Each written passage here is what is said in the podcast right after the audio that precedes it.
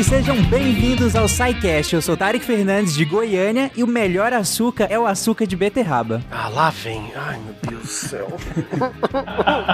Sou eu, né? Isso. Olá, olá. Aqui é quem fala é Marcelo Beraba, diretamente de Uberaba, Minas Gerais. Os portugueses vieram em nome de Deus, em nome do rei, mas eles deram foi muita sorte de conseguir manter todas essas terras por aqui, viu? Isso é verdade. Oh. Aqui é Matheus, o professor Barbado, diretamente de São José dos Pinhais. E hoje nós vamos ver quantas canoas tupiniquim são necessárias para afundar uma caravela. Para afundar, né? Saiu do Congo no navio negreiro, baixou no litoral, batuque, banzo no chão do terreiro, para suportar o mal. Correu, fugiu, sofreu, sumiu e subiu o morro. E o horizonte era o fundo do quintal. Oi, galera, aqui é Tágila de Mariana MG. Boa. Ave Deviantes, de Volta Redonda, Rio de Janeiro, aqui é Anderson Couto. Guitarras e sanfonas, jasmins, coqueiros, fontes, sardinhas, mandioca, num suave azulejo. E o rio Amazonas, que corre tras os montes, e numa pororoca deságua no tejo. A esta terra ainda vai cumprir seu ideal. Ainda vai tornar-se um imenso Portugal. Ou não. Ou não, é verdade. Salve, salve, gente, amiga da ciência, perdido no contínuo do espaço-tempo. Eu sou o William Spengler e quando se fala em governo geral, qualquer aluno de ensino médio sabe a receita. Tesão demais mata. Que isso? Excelente. Eu desafiei. Ah, genial, genial. Você está ouvindo o porque a ciência tem que ser divertida.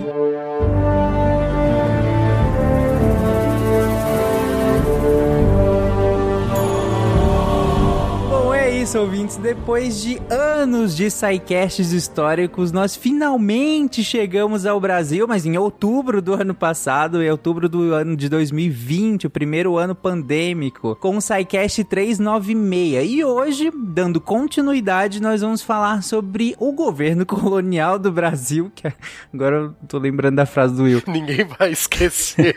E o ciclo do açúcar também, que foi é, nossa primeira grande monocultura. Bom, mas antes, né, pra gente começar, nós vamos estabelecer em que momento que nós encerramos o episódio anterior, em que momento que nós estamos agora, gente. Nesse início desse episódio, que momento é esse que a gente tá? Que contexto que nós estamos? E aí fazendo a ligação com o finalzinho do episódio anterior. Bom, no episódio anterior a gente falou sobre como Portugal achou o Brasil, né? Porque é errado falar que o Brasil foi descoberto, porque muitos outros exploradores, antes de Cabral passar por aqui em 22 de abril de 1500, é, já sabiam ou tinham ideia, achavam que, bom, as ilhas do Colombo, que são o Caribe, estão aqui, mas dá pra ver que tem terra pra cima e tem terra pra baixo. Isso aqui não são meras ilhas da Índia, isso aqui é um continente todo novo. Então, nós paramos falando que os portugueses chegaram aqui no Brasil para conferir se tinha terra aqui ou não. Se tem terra, coloca a bandeirinha ali, reza a missa, bença pai, bença mãe e continua pra Índia. né? Então a gente desbancou aquele mito que o Brasil foi descoberto e os portugueses se perderam. Eu, com todo respeito, se eu, se o meu país, se eu sou um navegador de um país que por 80 anos fez uma rota para dar a volta na África, eu vou me perder de uma rota que foi construída por 80 anos? Eu acho que não, né? Os portugueses também, a gente gosta de fazer piadinha de português, mas português não é burro, né? Convenhamos. Então a gente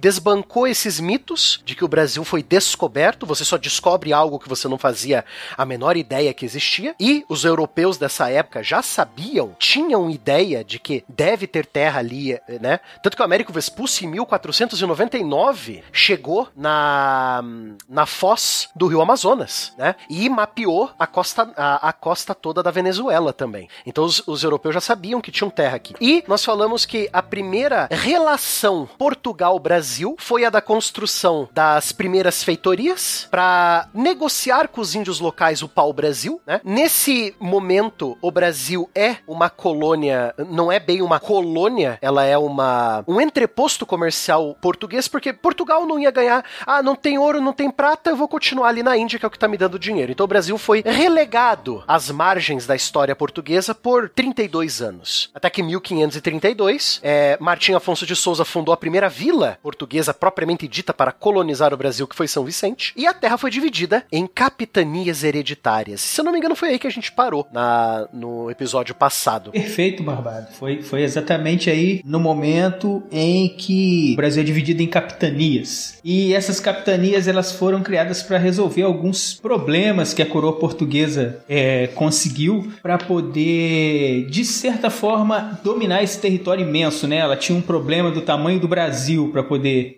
poder manter o território na propriedade de Portugal e também para tirar algum proveito. É, é, Portugal viu que não tinha é, condição de colonizar o Brasil usando o mesmo modelo já utilizado em outras colônias, as colônias da, da África, as Ilhas Atlânticas, e então eles precisaram aprimorar o que havia sido feito até então nas capitanias hereditárias. Né? Algumas capitanias tiveram sucesso comercial, na verdade, somente duas, e as demais foram um fracasso retumbante. Há controvérsias.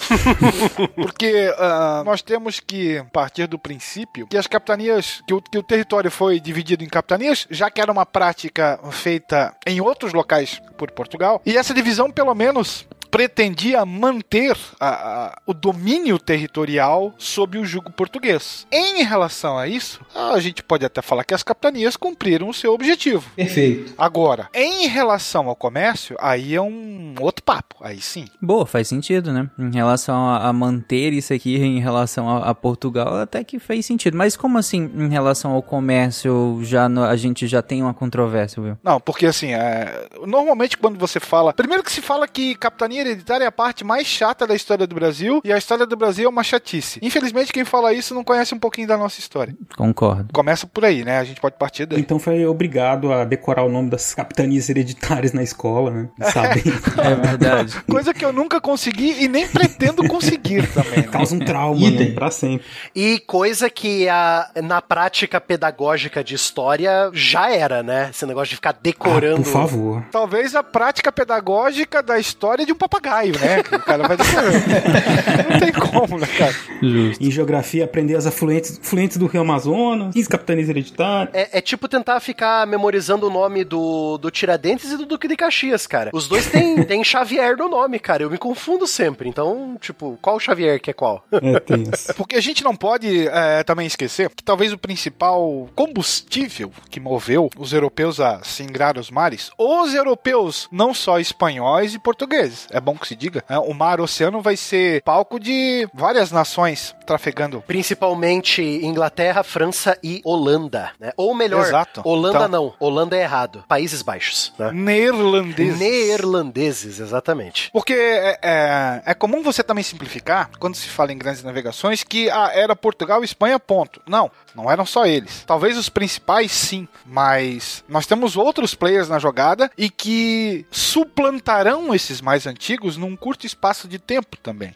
Então, se você divide o território com o objetivo de manter a, a, sua propriedade, as capitanias funcionaram. Não se perdeu nenhuma, né? Se a gente está falando de mercantilismo como principal combustível, a gente está falando no metalismo, ouro e prata, que não foram encontrados aqui de maneira imediata, como todo mundo está mais careca do que eu de saber. E aí partiu-se para madeira, ok. E aí na sequência nós temos as primeiras experimentações em relação ao, ao cultivo da cana de açúcar, que também já era é, um, um know-how português lá nas suas ilhas atlânticas. E convenhamos, nessa época o açúcar valia ouro, né? Literalmente. Exato. Sim, É? é exatamente. Até porque o, essa questão de, do açúcar, né, valer muito, pra gente parece uma coisa banal, porque tudo que a gente come hoje em dia tem um monte de açúcar, né? Mas é, naquele momento, a energia do açúcar, né? Que, a- a- a- se alimentar de comidas adocicadas, né? O açúcar que até então só era conseguido do mel, ou então de Da beterraba. da beterraba, né? Ele é, poder ser produzido da cana em larga escala, uma indústria, né? Surgindo a partir disso, representava uma, uma riqueza sem precedente. É legal, Marcelo, que você falou que pra nós é uma coisa banal. Banal. né? Porque, tipo, pra nós é tão comum ter o açúcar no nosso café, né? Mas a gente tem que lembrar, o Fale ouvinte por também, você. né? Tem que lembrar. Fale por você.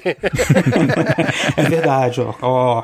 Café sem açúcar. Açúcar, né? É legal lembrar o ouvinte que numa época em que não existia geladeira, não só o açúcar e o sal, mas as especiarias vão vir para dar um gosto a mais na comida, ajudar a preservar algumas e dar uma enganada no nosso paladar quando a comida está um pouquinho estragada, mas você tem que consumi-la mesmo assim. Né? Exato. Esse é o principal, né, inclusive. Põe pimenta que fica com gosto de pimenta. Não fica com gosto de podre. É bem melhor do que gosto de podre, né? Sim.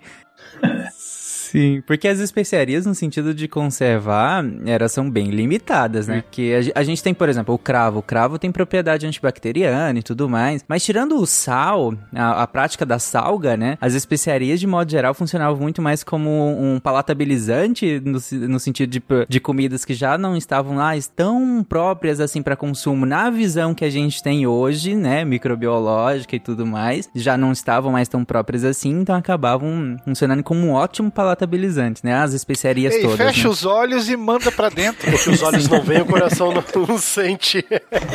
É, é tipo Com isso, a ajuda né? da pimenta, do cravo e da noz moscada, ô, desce macio e reanima. Ixi, demais. É, é o velho tá meio passado, mas dá pra comer. né? É, exatamente. Então eu acho muito legal essa, essa fala do Marcelo, que é, é, para nós é uma coisa banal. A gente vai ali no mercadinho da esquina, a gente pega um pouquinho de canela ou um pouquinho de, de cravo da Índia por, sei lá, o saquinho tá 3, 4 reais, né? E nessa época é uma coisa de luxo. E eu acho que o açúcar, mesmo ele não sendo, entre aspas, uma especiaria, porque quando você fala especiaria, você fala das coisas que vinham da Índia e das Ilhas Molucas lá na Indonésia, né? O açúcar entra nesse comércio de produtos que, além de deixar o paladar um pouco mais agradável para essas comidas que já passaram no prazo de validade, é, ele vai, né, gerar essa indústria milionária que vai dar muito dinheiro para Portugal. O Barbado falou em Molucas, né? Eu lem- é, vale lembrar que o cravo da Índia, ele não é da Índia, né? Ele é, da- ele é originário das Molucas. Pam, pam, As Molucas são chamadas a, a Ilha das Especiarias, né? Exato. Não é à toa que os neerlandeses, né, o pa- o- os Países Baixos e a Inglaterra vão lutar, se eu não me engano, umas quatro ou cinco guerras no- entre os anos 1650 e 1700 para saber quem que ia controlar aquelas ilhas todas, né? É Business. verdade. Mas, gente, vocês comentaram aí é, uma, uma coisa que eu achei interessante que o Beraba comentou em relação à, à questão energética, né? Nós tínhamos, obviamente, outras fontes de carboidrato na época, né? É, as próprias farinhas, né? E, outras fontes de carboidrato, mas alguns carboidratos mais complexos do que tão simples quanto o açúcar, né? Lembrando que o açúcar é um carboidrato extremamente simples de ser, de tanto de ser obtido quanto de ser metabolizado. Então, é uma diferença bem grande na, meta- na, na maneira como você sente o açúcar, né? E a maneira como você sente outros carboidratos complexos que eram consumidos, a batata, a mandioca ou quaisquer outros que, se- que, que seja. Ambos americanos, né? Vamos frisar. É, exatamente. Coloca o milho aí também. O milho também. Ah, mandioca. Uma ode a mandioca. Então é, é muito diferente, né? O consumo do açúcar né, na- nessa época e o consumo desses outros tantos carboidratos. Ainda que no fim seja um carboidrato energético, o, a- até o prazer em consumir era completamente diferente, né? Will, uma ode, uma epopeia a mandioca, né? Por favor. Uma odisseia. A odisseia da mandioca. Eu, eu acho muito bacana a gente falar que não só os produtos que vinham da, do Oriente e o açúcar, que, como o William falou, os portugueses já tinham um know-how. Além disso, você vai ter os produtos que a própria América vai despertar a curiosidade no europeu, como o chocolate e eh, o, cho- o chocolate na América Central, o milho praticamente por todas as Américas, a batata da América do Sul, a nossa mandioca, né? Tem até um negócio muito bacana para nós, nós não perdermos o costume de citar algumas coisas da cultura pop, né? Aquele bom e velho jogo de estratégia que eu sempre falo do Europa Universalis 4, né? Que você começa com qualquer país a partir do ano 1444 e vai até 1830, né? Então passa por tudo isso, você realmente pode colonizar o Brasil como Portugal, né? Ou pode fazer uma coisa completamente bizarra, tipo fazer a Áustria dos Habsburgo colonizarem a América do Norte, sabe? Coisas assim. Esse jogo é, é muito livre, né? Mas o que eu acho interessante são alguns eventos históricos que o próprio jogo ele marca que aconteceu nisso e aparece uma telinha pra você ler. E tem um- um, tem um evento muito engraçado que é a introdução da batata na Europa, que acontece lá pelo ano 1530, 1540 no jogo, que é quando se prolifera a produção da batata. Então é um, é um carboidrato muito fácil e muito rápido de ser produzido, né? Não é à toa que a tal da batata inglesa não veio da Inglaterra, né? A batata que veio do Peru, mas enfim. É fake news, fake, Fake news, fake news, fake news, exatamente. É, isso é interessante porque nós temos as especiarias do Ocidente, né? Que pra nós, normalmente, a gente. Ah, não, a canela, a noz moscada, que vinha da região das Índias e tudo mais. Mas teve um fluxo América-Europa também. E na sequência a gente vai ter a- as chamadas drogas do sertão, que vão sair principalmente da, da região da nossa Amazônia. Aí você Uhum. coloca Guaraná. o Guaraná e Cacau. o açaí e outras mais, né? Castanha. A castanha do Pará. Uhum. Mas Você sabe que eu queria voltar um pouquinho na questão das, das capitanias, porque a gente fala de sucesso e insucessos, né? E tem umas, algumas histórias desse processo que elas às vezes não aparecem com o devido destaque, né? Tem aparecido atualmente as pesquisas historiográficas têm tornado, trazido à tona mais a participação dos grupos indígenas que viviam aqui, no, especialmente no litoral, que estavam em contato com os portugueses, né? Quando eu disse no começo, meio na brincadeira, que os portugueses deram sorte, é lógico que é uma brincadeira na medida que eles tinham um projeto uma, de administração colonial, né? Que eles já foram aprimorando desde o século XV, especialmente nas ilhas oceânicas, mas como foi dito aqui, era uma, essa terra que era uma terra sem fim, né? Então você chega no litoral ali da Bahia e olha, não, você não tem condição de saber o tamanho que é essa terra, né? É, a, a América como um todo, ela estava sendo inventada, né? Nesse período, no sentido de que eles estavam assimilando a essa ideia de que aquele território poderia ser uma quarta parte do mundo, um continente. Então, foi um processo mais longo do que só chegar e ver, né? Porque é como se o ouvinte eh, se imaginar nessa situação. Você chega e olha aquele monte de terra, você não sabe o que, que é, quanto onde termina, se é ilha, se é terra, se é continente. Então, eles estavam nesse processo. E aí, eh, os portugueses dependeram muitíssimo desse contato com os indígenas, né? No sentido de negociar com eles o que podia ser feito e o que não podia ser feito, né? Você tinha a figura ali dos, dos intermediários, né? As pessoas que, que, que aprendiam a língua dos, dos nativos, faziam negociações com eles. É, tinha a questão da, da- Essas negociações envolviam uma série de trocas, de é, trocas materiais. Às vezes fala assim, ah, os índios eram inocentes, aceitavam bugiganga, né? Dos portugueses. Não, eles estavam pegando, fazendo trocas de coisas que eles consideravam valorosas, símbolos, né? A gente é uma civilização muito material, a gente que eu digo civilização ocidental, mas os indígenas eles tinham outros valores. Eles iam trocando e eles também não são trouxas. A hora que eles viam que os portugueses estavam querendo era explorar o trabalho deles e, e escravizar e atacar, eles se juntavam e saíram matando geral, assim. Mas o que mais teve foi é, é, português que morreu aqui nas mãos dos, dos indígenas, assim. Ataques, é, várias das capitanias não foram pra frente justamente por conta da não aceitação dos indígenas que ali viviam, né, da presença dos, dos europeus. Eles foram pra cima, atacaram, mataram, era uma coisa assim, bem na sorte, assim, sabe? O negócio foi difícil. Eu acho que o. Gostei muito do que você falou, Marcelo. O Will vai concordar comigo também, né, Will? Que nós temos, desde sempre, nós temos o costume de ver o nobre selvagem, né? Nós temos essa figura do, do pobre coitado do selvagem que foi domesticado pelo, pelo português. E a gente acaba esquecendo que, cara, teve várias. é, eu vou falar é, em diminutivo, guerrinhas, não pra zoar, mas vários pequenos conflitos entre os colonos e as autoridades portuguesas e os tupiniquins, né? Tanto que eu falei na minha frase de entrada, né? Quantas canoas tupiniquins são necessárias para fundar uma caravela, né? Os goitacazes que o digam, né? Os goitacazes que o digo, exatamente. Mas pudera, né, gente? Vai chegar e, e sair tomando sua terra, você vai ficar quieto de jeito nenhum, né? Com certeza. Ah, já é. Vamos lutar, vamos pra luta. Independente se eles têm arma de fogo, a gente tem força, vamos lá, né?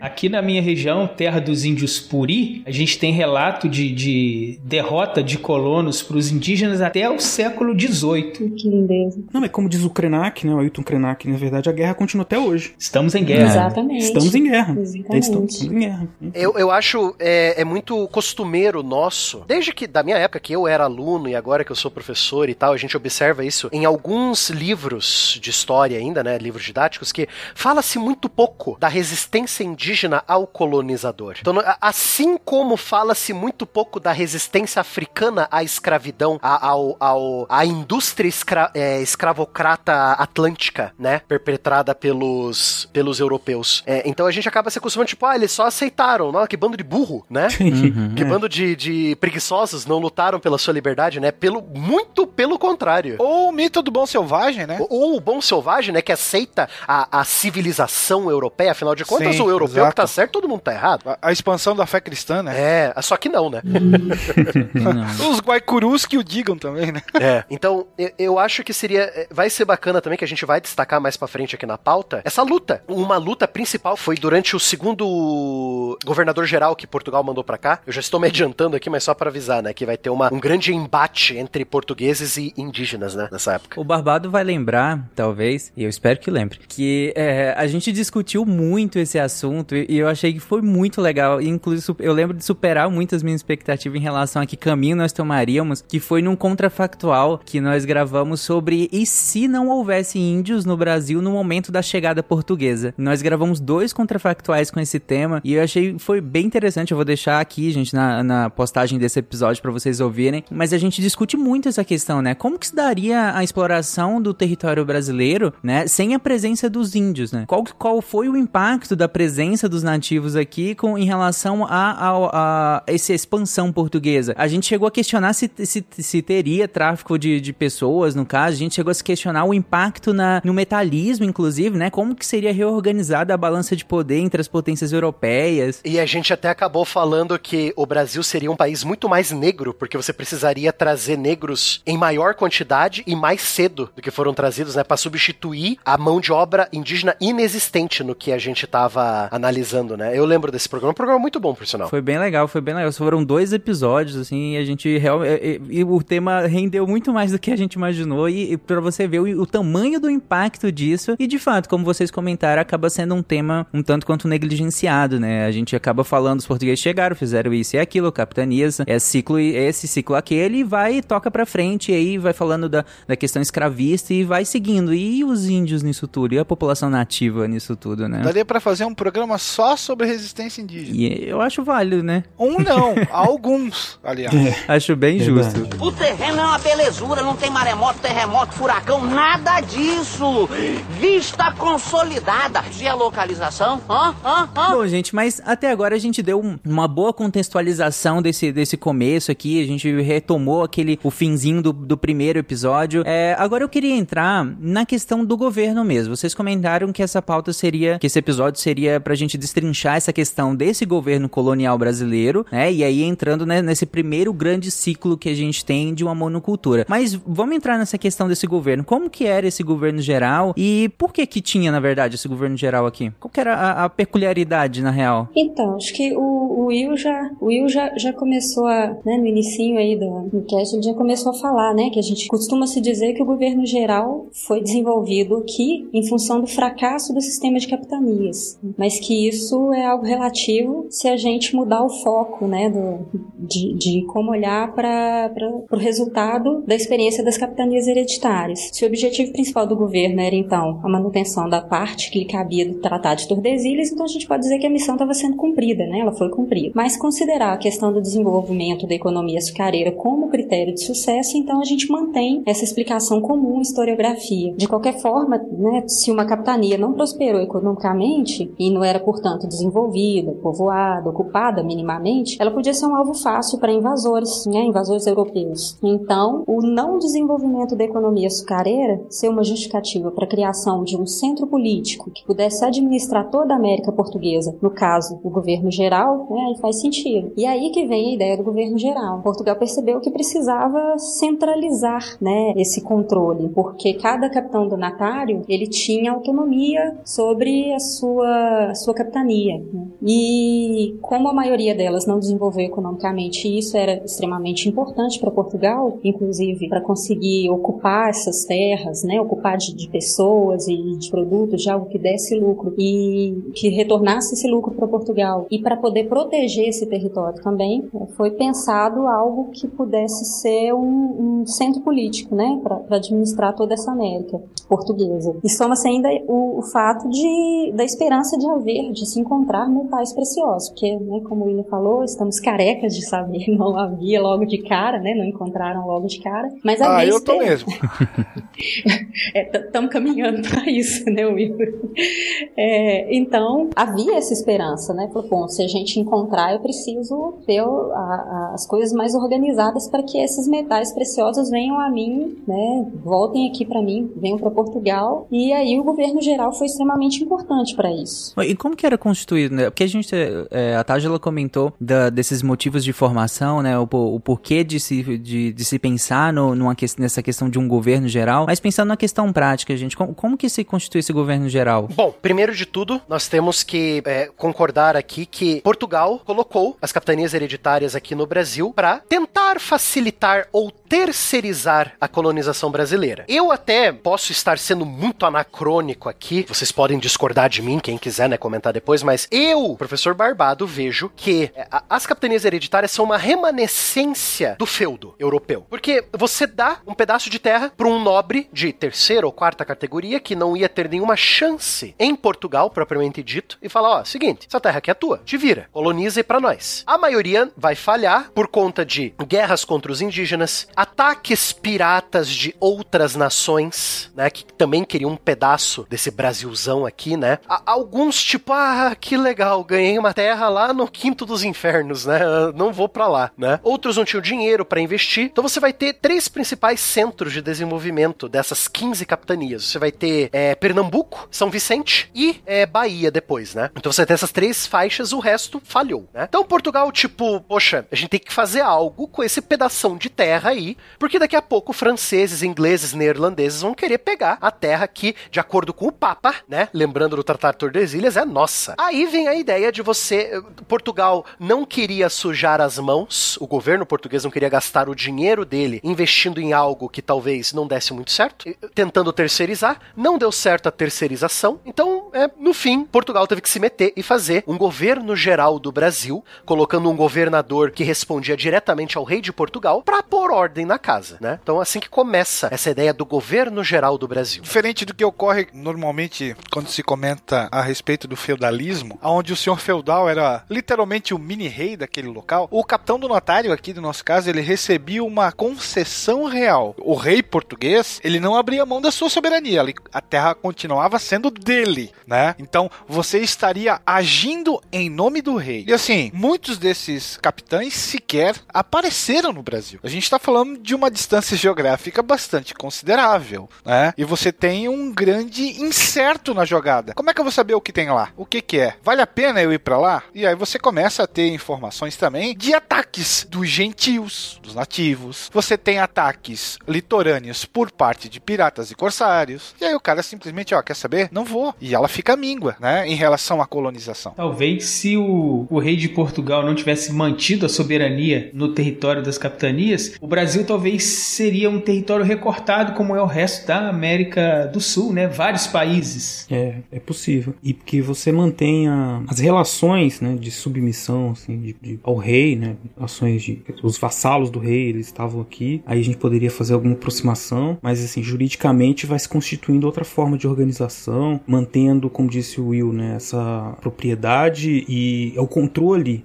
é, era misto, vamos dizer, né? O, enquanto o, existia responsabilidades para os capitães donatários para nomear alguns cargos, os cargos mais importantes, cargos de cobrança de impostos, por exemplo, ainda eram mantidos é, sob controle, controle real. Né? E essa a necessidade de, de, de, criar um governo geral vem aí no sentido mesmo de tornar a ocupação portuguesa mais efetiva, especialmente por conta desses diversos ataques e presença de outros, outras nações no litoral brasileiro também, né? no litoral do que viria a ser o Brasil no futuro, né? Então você tinha muitos franceses caminhando por aqui, fazendo negócio com os índios, né? E, e isso, acaba, isso causava um constrangimento a Portugal, um medo mesmo de perder essas terras, né? Em algum momento. E é importante observar que o governo geral ele cria uma burocracia estatal aqui no território brasileiro, mas a responsabilidade dos capitães donatários ela não é revogada, as capitanias continuam existindo, né? Cria-se algumas instâncias de governo, o governador geral,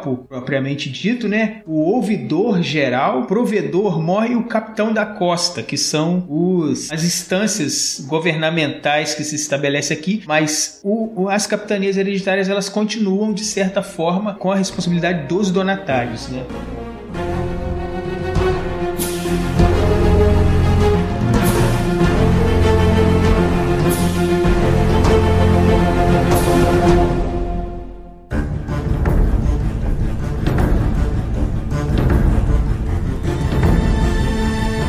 Vocês colocaram que bem claramente aí que há uma discrepância muito grande entre as capitanias, né? né em relação a, a, a, riqueza mesmo, em relação a se tem ou não tem, inclusive responsáveis diretos pe pelo, pela terra e tudo mais. Mas eu, eu queria entender agora de onde vem a fonte de renda de, dessas, dessas capitanias. Eu sei que a gente vai entrar ainda mais profundamente no ciclo de fato da açúcar mais para frente, mas até então, de onde vem a fonte de renda dessas capitanias e como que esse governo geral fazia essa gestão? É, é, como que ele, qual era a ligação entre esse governo, essas fontes de renda e Portugal? Esse governo geral terá uma atuação muito mais fictícia do que prática num primeiro momento, porque o tamanho do território já é gigantesco. Né? Como é que você vai sair aqui da capitania do Rio Grande e se dirigir até a capitania lá de, de, de que seja São Vicente ou você vai para a cidade de Salvador? Quanto tempo você vai levar? Como você vai fazer para ir até lá? Para vamos supor prestar Isso não é um negócio muito simples, né? Por isso que é, num primeiro momento vai se dar maior importância àquelas capitanias que são mais lucrativas. E não é só a geografia do local que nos ajuda a, a, a desvendar esse mistério. Porque São Vicente e, e Pernambuco são capitanias que, que ficam é, na rota para a Europa. Então você quase que obrigatoriamente faria um pouso né, nessas áreas. Então você tem um contato com o reino e com a Europa maior. E aí, em relação depois à, à cultura canaveira, o Nordeste vai ser rico é, em um solo que se mostrará propício para essa cultura, né? Que é o solo de Massapé, é, que provavelmente os nossos ouvintes já ouviram falar. Sendo que, lembrar também, né? Os primeiros engenhos foram montados na, na cidade de São Vicente. Tem um engenheiro, é, tem um, um, primeiro engenho, inclusive, o chamado Engenho dos Erasmus, é, é vizinho da casa do, do CA. Fica no lado da porta da casa dele. Então ele tem uma testemunha ocular da história, inclusive. Só que era difícil você, é, por exemplo, cada capitania dessa tinha um ouvidor, que seria mais ou menos o cara responsável por cobrar impostos. Com o governo geral, esses ouvidores deveriam prestar conta ao ouvidor geral, que por sua vez, junto do, do governo geral, é, transmitiriam as informações aí sim para o reino de Portugal. O CA é a testemunha ocular da história, né? Eu falei, ah, deve ser ele que deve estar perdido no tempo e no espaço, então, né?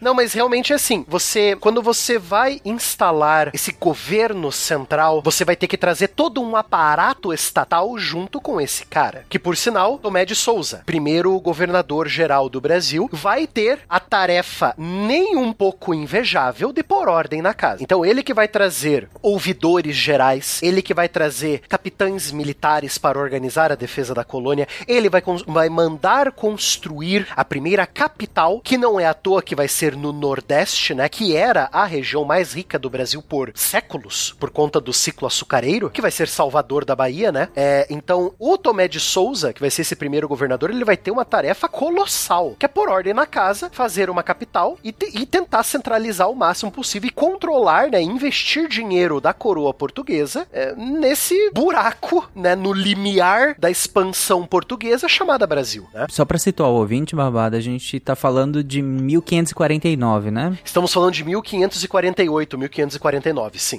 completando o que o Barbá tá falando, né? Ele vem com esse trabalho enorme a fazer aqui e ele vem com muita gente, né? Então, assim, a, a esquadra que, com a qual Tomé de Souza chega aqui, né? Tinha aí umas seis embarcações, mais de mil pessoas, né? Entre várias pessoas com a função mesmo de, de, de trabalhar, né? É, aqui e de construir, né? Fundar a, a, cidade de Salvador, como o Barbado falou, que vai vir a ser a, a primeira capital aqui da América Portuguesa, né? A primeira capital do Brasil.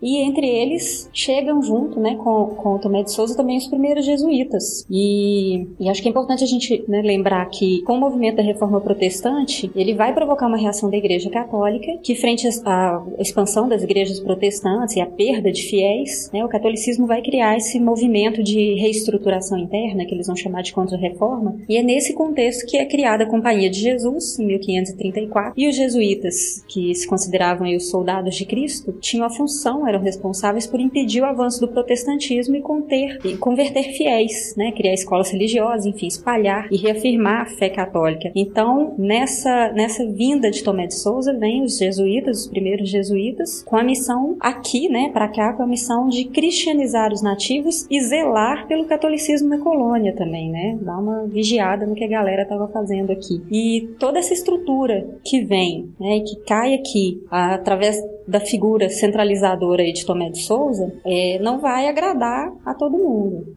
Alguns dos, dos donatários, né, dos capitães que aqui estavam, eles vão oferecer resistência ao governo geral. O Duarte Coelho é um deles, né, da capitania de Pernambuco. Ele vai ser um dos que vai recusar de imediato aceitar a autoridade de Tomé de Souza, porque um dos motivos, né, talvez o, o motivo principal aí seja o fato de que o regimento que Tomé de Souza traz, né, o regimento que ele recebe pra com as normas, né, como vai ser levado esse governo geral aqui na, na, América Portuguesa, ele já de alguma forma diminuía, já vai começar a diminuir um pouco a jurisdição dos capitães donatários, né? não vai mexer tanto, mas de, de alguma forma já é alguém a quem eles têm que a quem eles têm que falar diretamente antes de se, se portar direto a Portugal, né? Então é um, é um intermediário aí e vem com essa função de coordenar toda toda essa colonização da América Portuguesa. Então, o, o Tomé de Souza chega com esse, esse peso, né? Muito trabalho para fazer, gente contra a função dele, né? Indígenas aí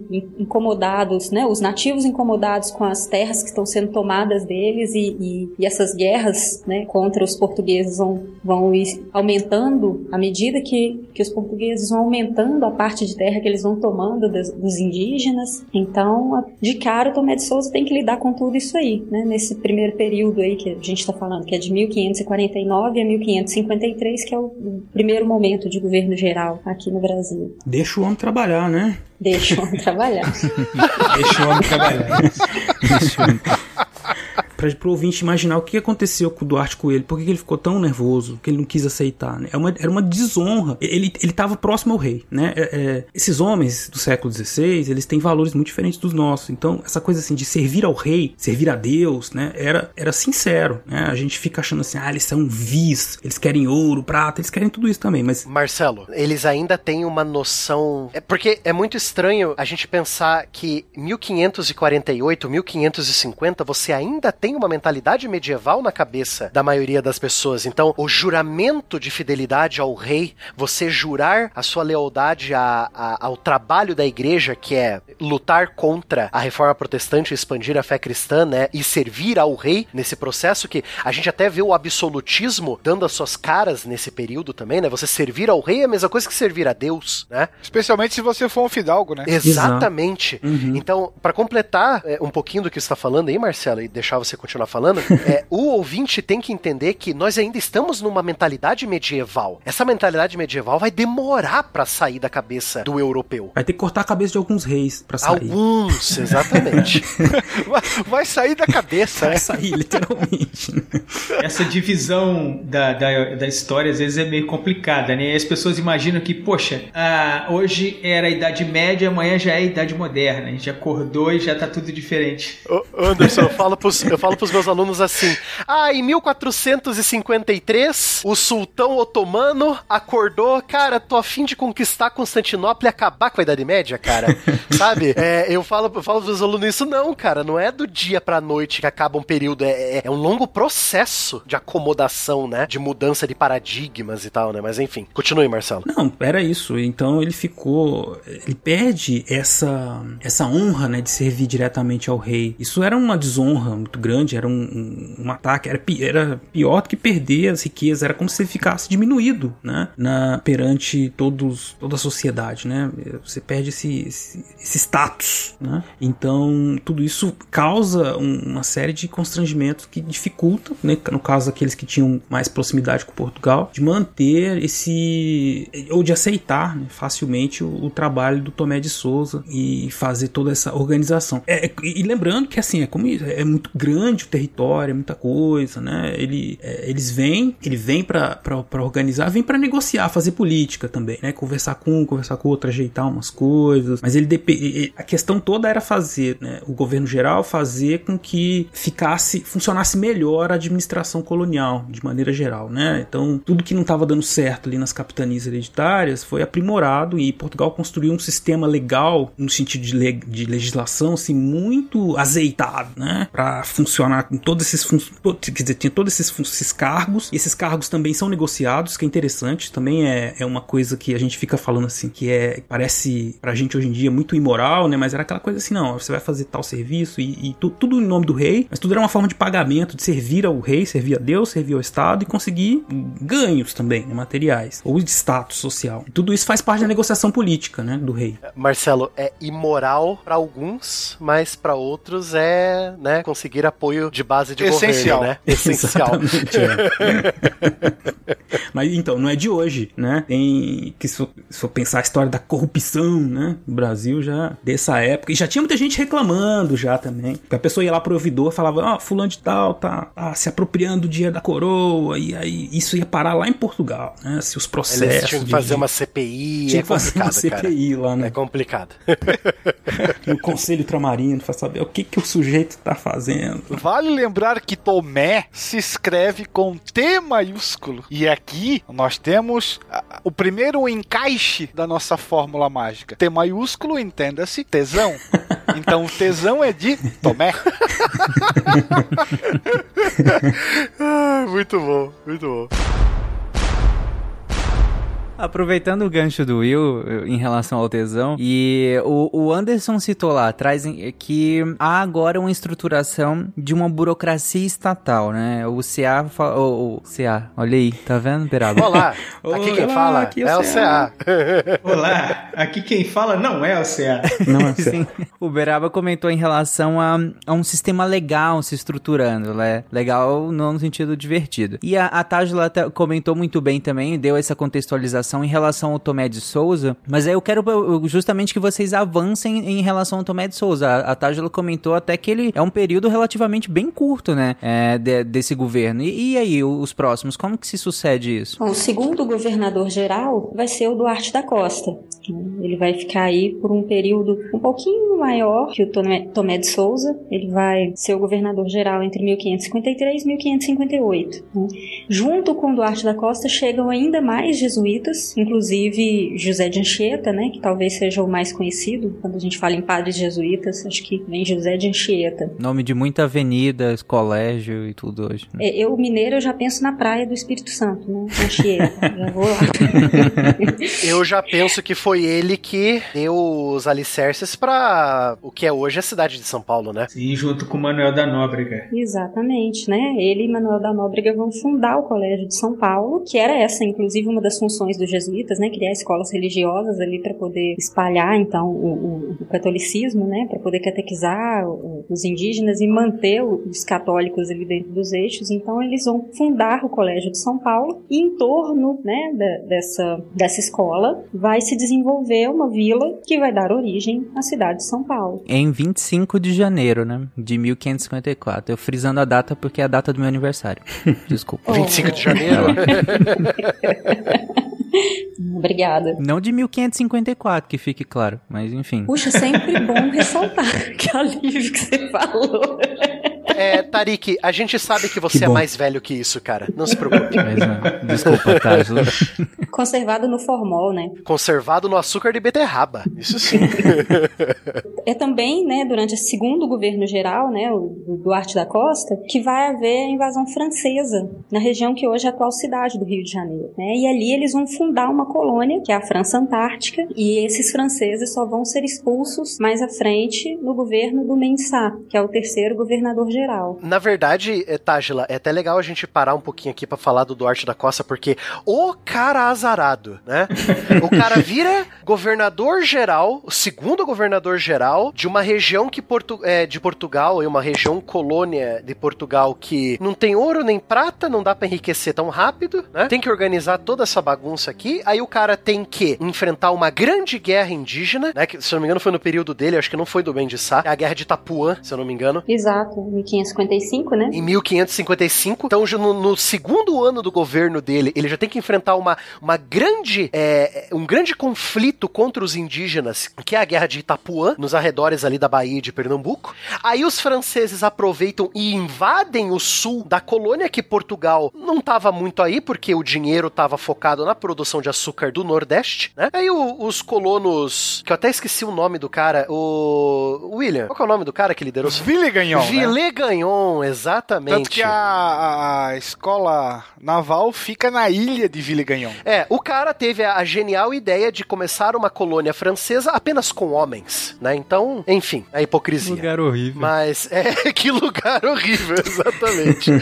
então, olhe só o azar do nosso querido Duarte da Costa. Além de enfrentar uma- um grande conflito contra os indígenas no Nordeste, que é a fonte de renda de Portugal nesse momento, você tem uma invasão francesa, se vocês ah, vou aqui fundar a França Antártica. Agora aqui, essa baía aqui é nossa, que é a Baía de Guanabara, né? É, Nicolas de Villegagnon. Nicolas de Villegagnon, Se eu exatamente. não me engano, um cavaleiro da Ordem de Malta, inclusive. É, se eu não me engano, os primeiros, entre aspas, colonos franceses eram soldados dele, né? Isso, porque aí você tem toda a história da, da perseguição em relação aos protestantes na Os Europa. protestantes. Isso. E aí vem uma turma de franceses pra cá, também fugindo dessas, dessas perseguições. E aqui eles formam uma aliança é, muito frutífera com os tamoios, da qual depois vai se originar a Confederação dos Tamoios, né, na, na qual os portugueses vão enfrentar e vão fazer algumas escaramuças até conseguir vencê-los e expulsá-los. Mas, gente, só, só pra ficar claro, vocês citaram aí meio que adjacente, mas só abrindo um parênteses, o que, que foi essa guerra de Itapuã? Bom, vamos lá. Ela foi, se eu não, se não me falha a memória, ela foi a que mais teve impacto durante o governo do Duarte da Costa, né? Então, a Guerra de Itapuã, ela aconteceu de 1555, a- a- na época, né?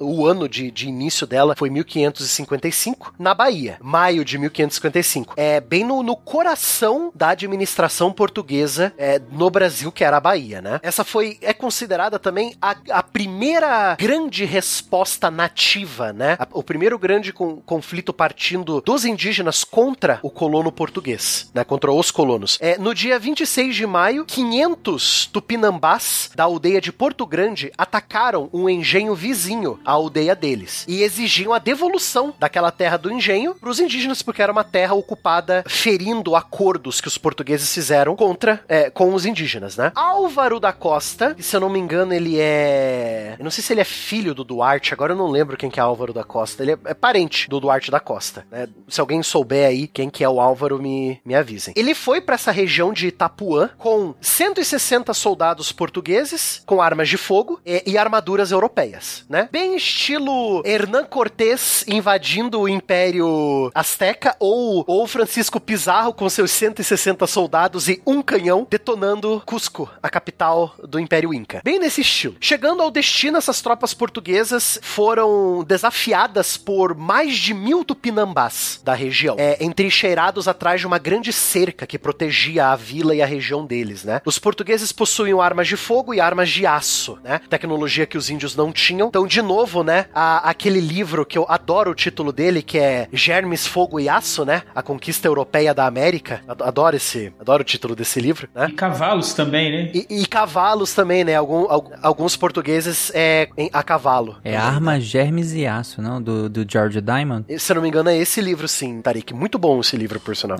É que você falou fogo.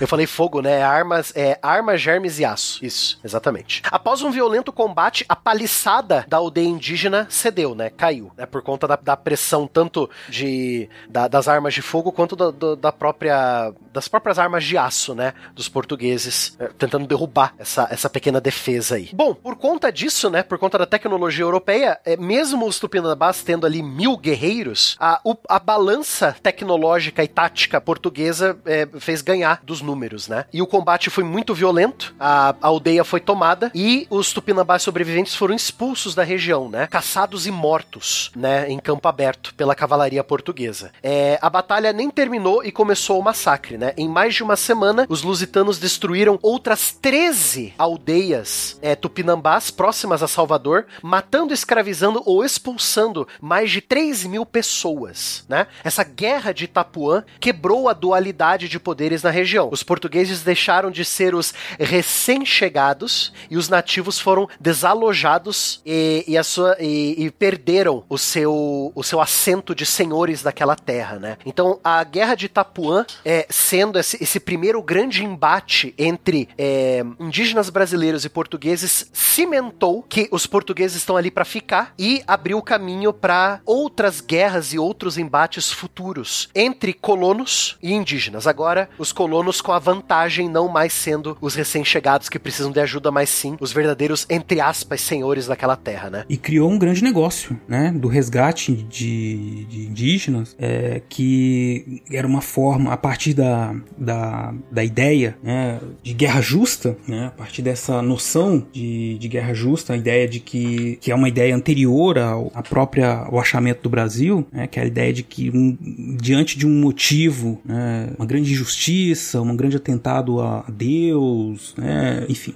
poderia ser feito o, a guerra contra um determinado povo e, e promover o aprisionamento, enfim, essas pessoas seriam infiéis, né? Então é uma espécie de guerra santa, guerra justa. Isso serviu de, ju, de justificativa, serviu de justificativa, justificativa no aspecto ético, espiritual, para que os portugueses promovessem toda sorte de, de, de maus tratos, de escravização com os nativos que eram derrotados e escravizados. Né? Essa é uma parte do, da história do trabalho no, na colônia que é pouco falada, que a gente. pouco falada muito só nesse começo da colonização e depois é esquecida por conta da escravização dos africanos. Mas eles foram por muito tempo, em nome né, dessa guerra justa, escravizados, é, mesmo fosse proibido. Né? E desde 1537, uma bula papal do Paulo III, Papa, já é, afirmava que as populações indígenas tinham alma, né? então por isso eles não deveriam ser sofrer maus tratos. Mas aqueles que resistissem à cristianização, que fossem fiéis, deveriam, poderiam ser escravizados, né? E assim foi por muitos séculos a, que ocorreu a escravização dos indígenas. Então era um negócio, vamos partir para o interior, vamos pegar mão de obra, pegar em, em, lutar, né, contra os infiéis e conseguir mais mão de obra, né? Escravizar mais gente. A sempre conveniente guerra justa. Exato. O terreno é uma belezura, não tem maremoto, terremoto, furacão, nada disso. Vista consolidada. Geolocalização? Hã? Hã? Hã? Gente, nesse sentido, a gente tá circulando aqui um, um período de anos, e aí eu, eu, queria que vocês fechassem esse período justamente comentando em relação como que tava é, nesse contexto a questão da, dos franceses e o avanço dos, dos subsequentes governadores, né? O Mendes e o sobrinho dele e tudo mais. Peraí, Duarte da Costa se escreve com D maiúsculo, e pra não chamar de Dzão, você chama de demais. Então, tesão demais. Ok. Enquanto isso, Tarik, já que você perguntou, enquanto toda essa encrenca com os indígenas de Itapuã estava acontecendo, os franceses, que não são nem bobos, nem nada, viram que os portugueses estavam mais focando em proteger e dizimar os indígenas do Nordeste brasileiro, e eles viram aquela beleza que era, antes de virar o, o, o antro de poluição que é a Baía de Guanabara hoje em dia, né? Eles viram aquela beleza da Baía de Guanabara e falaram, pô, aqui é legal de fazer o começaram uma, um, um entreposto comercial francês nessas terras aqui. E como os franceses não estavam nem aí pra bula papal que falava das, da, do Tratado de Tordesilhas, que tudo aquilo ali era de Portugal, os, os, franceses falaram pro Papa, chupa, que eu não me importo, né? E eles decidiram ficar ali. Então, o Duarte da Costa mal se livrou do, entre aspas, problema dos indígenas em Itapuã, os franceses aproveitaram que ele não estava olhando ali, né, o sul do Brasil e ficaram por ali, né? Isso é 1555 também, tá? No mesmo ano que a Guerra de Itapuã aconteceu. Esse território aí da Baía de Guanabara ainda não tinha sido explorado, né, pelos portugueses. É, exatamente. Então, é, é lógico, né, nessa época, em 1555, 1560, os franceses já tinham explorado o Rio São Lourenço e o Canadá também, né? Então, tanto eles quanto os ingleses e neerlandeses já estavam abrindo suas perninhas navais e começando a pegar terras que os portugueses e os espanhóis não estavam cuidando, né? Então veio esse desespero de você proteger ainda mais as terras que, de acordo com o Papa e com Deus, eram suas, né? Por direito divino. Então você tem toda essa encrenca com os, com os franceses começando ali no sul, né? Onde, onde deveria ser o Rio de Janeiro. Por sinal, a bandeira do Rio de Janeiro, branca e azul, é, essas cores foram escolhidas justamente por conta dessa essa, entre aspas, herança francesa, né? Essas cores aí são tipicamente francesas, o branco e o azul, né? Os franceses eles tinham uma relação muito amistosa com os nativos, né? Eles, eles aprenderam e se aprenderam a, a lidar a, como funcionava a cultura dos, dos nativos, né? Eles se, se misturaram, assim, muito mais se abriram, né, para esse esse contato com os, com os nativos. É, Marcelo, isso vai refletir muito nos indígenas da América do Norte, porque, né, já adiantando um pouquinho a história ali da colonização dos Estados Unidos e do Canadá, é, os indígenas da região, do, dos Apalaches ali da, e do interior dos Estados Unidos hoje, eles vão gostar muito mais de fazer tratados e conversar com os franceses do que com os ingleses, porque os franceses eram menos brutais do que os ingleses no quesito de colonizar e tomar terra indígena. Aqui na América do Sul também também, por conta dessa coisa da conquista e da guerra justa que espanhóis e portugueses faziam aqui, os indígenas do Brasil vão se ver muito mais amigos da França, dos franceses que, que vão vir para cá, do que com os portugueses, né? Então isso vai ser uma pedra no sapato de Portugal, porque você vai ter uma, um pequeno contingente francês, mas com muito mais aliados indígenas do que você, né? Então isso, isso é um perigo para Portugal ali no sul. Então você vai ter toda essa, essa encrenca que o Nicolas de Villegagnon vai trazer aí com esse, esse forte na Baía de Guanabara, que ele vai construir o forte francês aí, né? Que só vai ser resolvido com o terceiro governador geral do Brasil, né? Que é o Mendes Sá. É, o, o Mendes Sá, ele vai se aliar, né, aos maracajás, que já eram hostis aos tamoios, né, como o, o Barbado falou, os tamoios, que eram aí os aliados dos franceses. Então, juntamente com os maracajás, eles vão conseguir expulsar os franceses da região, né? e o sobrinho do Mendes Sá, o Estácio de Sá, vai fundar ali a cidade do Rio de Janeiro. E é, no governo Mendes Sá, eles vão continuar mantendo aí o extermínio dos povos indígenas contrários à ocupação de suas terras pelos portugueses. Né? Aquilo que começou com a, a Guerra de Itapuã, né, que foi a, a, primeira grande, primeiro grande enfrentamento dos, dos indígenas inconformados de terem perdido suas terras ali, né? E isso vai se suceder em outras situações e esses indígenas vão ser sempre aí, né, ou na grande maioria das vezes, terminados pelos, pelos portugueses. É interessante observar que, assim, é, tanto os franceses quanto principalmente os povos indígenas do litoral, eles tinham um objetivo em comum, que era derrotar o colono português. Então isso facilitou a, a, a forja dessa aliança. Então você vai ter o povo da Moio, você vai ter é, os Tupinambás, você vai ter também os Goitacazes. Então eles vão, é, mais ou menos, entre aspas, falar uma mesma língua que esse colono francês. E aquela história, né? O inimigo do meu inimigo é meu aliado. Guerra contra os Peró, assim como eles chamavam os portugueses. Isso, isso aí, aham. É verdade. E aí quando se fala assim, ah, aí conseguiram expulsar os franceses, parece que foi um negócio fácil, né? Você tem pelo menos cinco anos de lutas.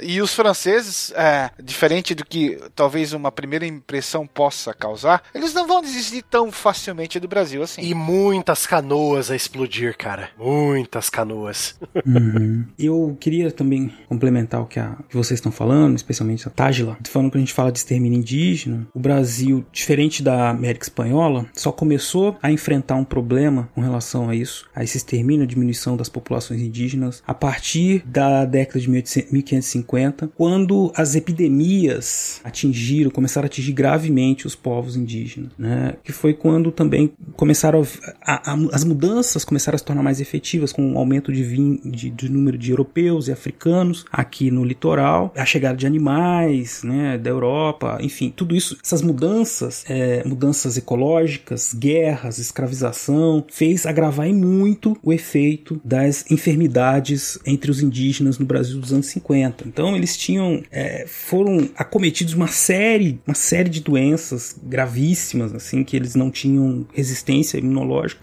para sobreviver, né, é, por conta do isolamento da América de mais de milhares, centenas de milhares de, milhares de anos, né? Então, uh, facilmente eles uh, sucumbiam a doenças que os europeus e os africanos tinham poucos, poucos sintomas, né? Então, isso também é um dos fatores que explica muitas das derrotas uh, dos nativos durante as guerras, né? Além de, então, dessas de questões militares, de estratégia, de cultura de guerra, né? Para os nativos a guerra era um ritual e para os portugueses para os europeus eram, ela envolvia questões mais práticas, estratégicas. A questão das doenças trouxe um abalo muito grande né, para as comunidades indígenas daquele momento. Só para deixar claro, gente, vocês citaram agora os tamoios, os tupinambás, os maracajás. É, se eu estiver esquecendo de algum, me ajuda aí. Mas eram Goitacás. os goitacás eram todas populações nativas ali de, do que hoje a gente chama de São Paulo, de Rio de Janeiro, de Bahia, né? Do litoral, né? Do litoral. Povos normalmente litorâneos.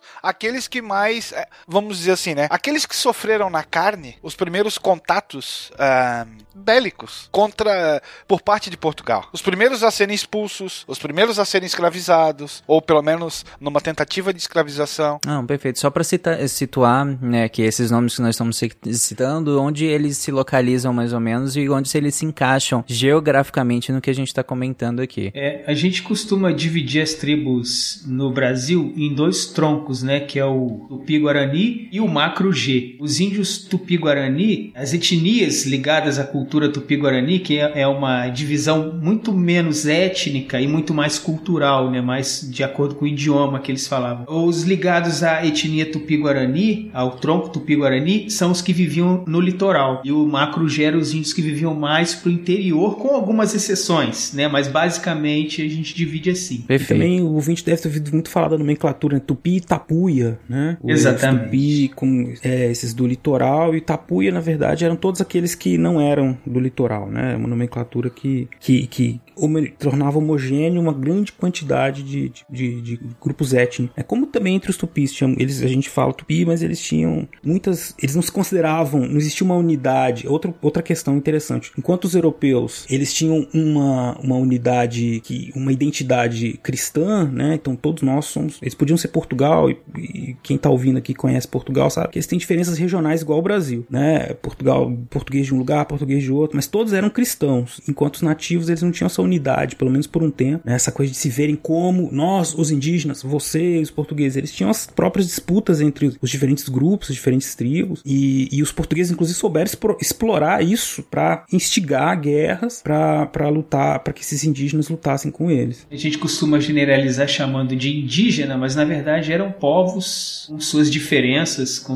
diferenças culturais, diferenças étnicas, né? Eram povos diversos. Ah, assim como a gente também faz com as populações do continente africano, né? Tudo africano, é tudo africano, exatamente. Ou, É. ou- ou da Ásia, né? da Índia pra lá é tudo chinês. Nossa, da Ásia também. É. Que horror. Parece só um preciosismo, eu só, só abrindo parêntese, um parêntese, mas parece um preciosismo a gente querer fazer essa diferenciação, mas não é só isso, a- aliás, é muito mais do que isso, mas também para não dar margem a interpretações, a narrativas criadas, né, hoje em dia, né, no sentido, por exemplo, na questão do, do, do continente africano, na questão do, da escravização de africanos para com afri- os próprios africanos, né, na medida em que você eh, homogeneiza o território africano, essa narrativa se torna relativamente plausível, né? Partindo de uma premissa completamente incorreta, deixando claro, né? Nós sempre temos que destacar aqui pro ouvinte, toda vez que a gente fala sobre história do Brasil, a gente acaba falando sobre os indígenas, ou história africana e falamos dos africanos, não é todo mundo igual, pessoal. Como a gente falou aqui, cada tribo com o seu, cada tribo com a sua característica. Muito pelo contrário. né? Exato, né? É, é, se não me engano, tinha o quê? Mais de 200 tribos diferentes no, no Brasil antes dos portugueses chegarem. Cada uma com sua estrutura, é, estrutura governamental diferente, com a sua área, com a sua língua, com, a- sabe? E é, é, é, Mitologia a sua própria. mitologia própria. Então, a- isso prova, né, Will, que a gente, até hoje, a gente tem uma história muito europeizada, né? Não é à toa que a maioria dos mapamundos que a gente tem, a Europa está no centro, né? Se, se tu for pegar um pouquinho da mitologia indígena ou das tribos brasileiras, você vai encontrar é, um material tão rico, por exemplo, quanto a mitologia grega, que é tão famosa e tão. ah, Ó, os gregos, ó, os romanos. Pô, você tá falando de povo daqui. Que, que, que era tão ou mais ah, criativo, vamos chamar assim, do que esses pais do Ocidente. Com certeza. Eu cresci no Pará, então eu, eu entrei em contato com muita mitologia indígena e, e é um mundo muito, muito, muito rico, gente. E assim, é, a impressão impressão que passa é que basta você olhar e, e os teus olhos fazem uma homogeneização. Ah, são todos negros. Ah, são todos pardos. Mas isso não resiste à segunda piscada. Uma curiosidade aqui que não tem nada a ver com o assunto, mas naquele programa Stellarium, que muita gente conhece, que é um programa para você poder observar o, o, céu, existe uma opção de você ver as constelações da cultura tupi-guarani. É muito legal ver como os índios enxergavam o céu e como eles interpretavam. Olha aí, interessante. Bacana. Bom, aproveitando que o Anderson fechou o nosso parêntese que a gente tinha aberto para falar em relação à questão indígena, a questão dos povos nativos, eu queria, gente, fechar agora todo esse bloco em que a gente está comentando em relação a esse governo. Vocês querem comentar mais alguma coisa em relação a isso? Mendesá se escreve com M maiúsculo. ok. E aí nós temos o mata, tesão demais mata, Tomé, Duarte e Men. Aí você nunca mais esquece o nome dos governadores gerais. Ainda mais você lembrar que o M de mata é que o Tomé de Sá realmente tinha um apelido de exterminador. Exato. Caraca, sério? ok, né? Bom, fica aí o mnemônico então. Pior que você juntou Tomé de Sá, né? O homúnculo ali que Opa, destruiu, é. destruiu os indígenas ali, né? É o Men de Sá. É. O Will, o Tomé de Sá virou a popoloca do, do Brasil. Alguém, algum ouvinte aí, por favor, faz um, um, um desenho aí do Tomé de Sá. Pega a imagem do, do Tomé de Souza e o Mendes Sá, junta os dois aí. faz um, um Megazord, sei lá. Sacanagem, é o Megazord.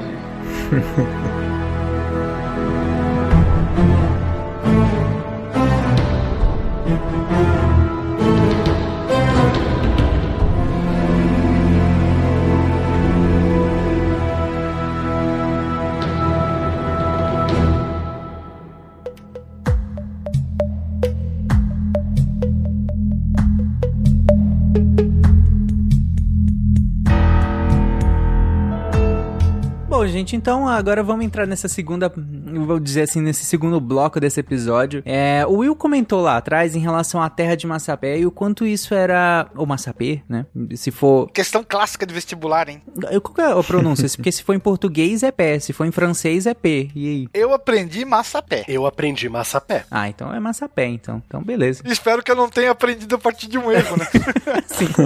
É, a- a- o Will comentou lá atrás em relação a essa terra de Massapé, que a gente tinha em regiões ali do, do, do litoral brasileiro. E, e aí a gente, eu queria introduzir agora em- é a, a questão do açúcar. Vocês até comentaram que essa, o, o Portugal já tinha um know-how grande, né, em relação à produção da cana de açúcar quando resolveu trazer aqui para pro, pro Brasil. E aí eu queria que vocês comentassem primeiro de onde vem a cana de açúcar. Bom, se, se eu não me engano, né, a primeira, a planta cana-de-açúcar que nós conhecemos hoje é uma planta africana. Ah, é originária da Índia. Olha aí, ó, mais uma especiaria. Então eu não tava errado em falar que o açúcar é uma especiaria, então. Aliás, nós temos um cast que fala só sobre açúcar, hein? É bom linkar ele aí. Exatamente. Sim, sim. Delícia. Os portugueses vão ter o conhecimento dessa planta que, se você é, transformar ela, né, em todo um processo em é, esses grãos brancos, ela adoça, né? Tarik, desculpe o que eu vou falar aqui agora, mas isso é o que eu, eu tenho na minha concepção. É, o- a cana-de-açúcar tem mais é, sucrose do que a beterraba, certo? Porque os europeus tinham o açúcar de beterraba já, mas eles trocaram pelo açúcar de cana porque ele é mais doce. Eu não, eu não sei muito dessa área aí. É, a- por- até pela, pela biologia das duas plantas, né? Há como, o, a maneira como a cana-de-açúcar acumula o, seu próprio açúcar é diferente do, do que a beterraba faz. Então, a sacarose presente na, na cana-de-açúcar acaba sendo mais rica e mais fácil de ser extraída, né? A ponto de virar açúcar. Até porque esse açúcar que a gente tá falando, e aí vocês me corrijam, mas esse açúcar que a gente tá falando agora ainda não é esse açúcar que a gente tem hoje em dia, né? Que é o, esse açúcar Não, tá bem longe do açúcar que a gente tem hoje em dia ainda. Pois é, porque é, não é esse açúcar refinado que a gente tem, branquinho, como, como o Barbato colocou aí também. É, o- esse açúcar que a gente tem ainda é muito mais rústico, por assim dizer, né? Hoje a gente paga mais caro, inclusive, por ele. Cana que, se eu não me engano, teve, teve a, a sua utilização veiculada primeiro como remédio. Isso, perfeito. Isso. É que eu ia falar. Depois, né? Ah, e se eu não me engano, é, são os árabes que levam pro, pra África, pro norte da África, e dali aí sim ganha a Europa. Através dos portugueses principalmente. Isso, os primeiros cruzados no século XIII, eles voltam é, para a Europa trazendo já o açúcar cristalino, né? É, e aí começa a se difundir, então, o uso como remédio, né? É, você vai ter plantações de cana-de-açúcar, não no, na quantidade que os portugueses vão fazer nas ilhas da África e no Brasil, mas você vai ter algumas plantações de cana-de-açúcar no Egito, né, perto da costa do Mediterrâneo, você vai ter algumas no Marrocos, né? Então, o conhecimento da planta o, é, e que ela consegue ser plantada em território africano, isso já é de conhecimento do europeu. Agora, o porquê que o europeu ainda usava o açúcar de beterraba? Porque, um, a cana-de-açúcar não sobrevive nas temperaturas e no solo europeu. Então não dá para plantar na Europa, sem trazer de outro lugar. Dois, a partir do momento que Portugal começa a fazer o a volta na África, tem um nome chique para dar a volta na África ali. Périplo. Périplo. Obrigado, Marcelo.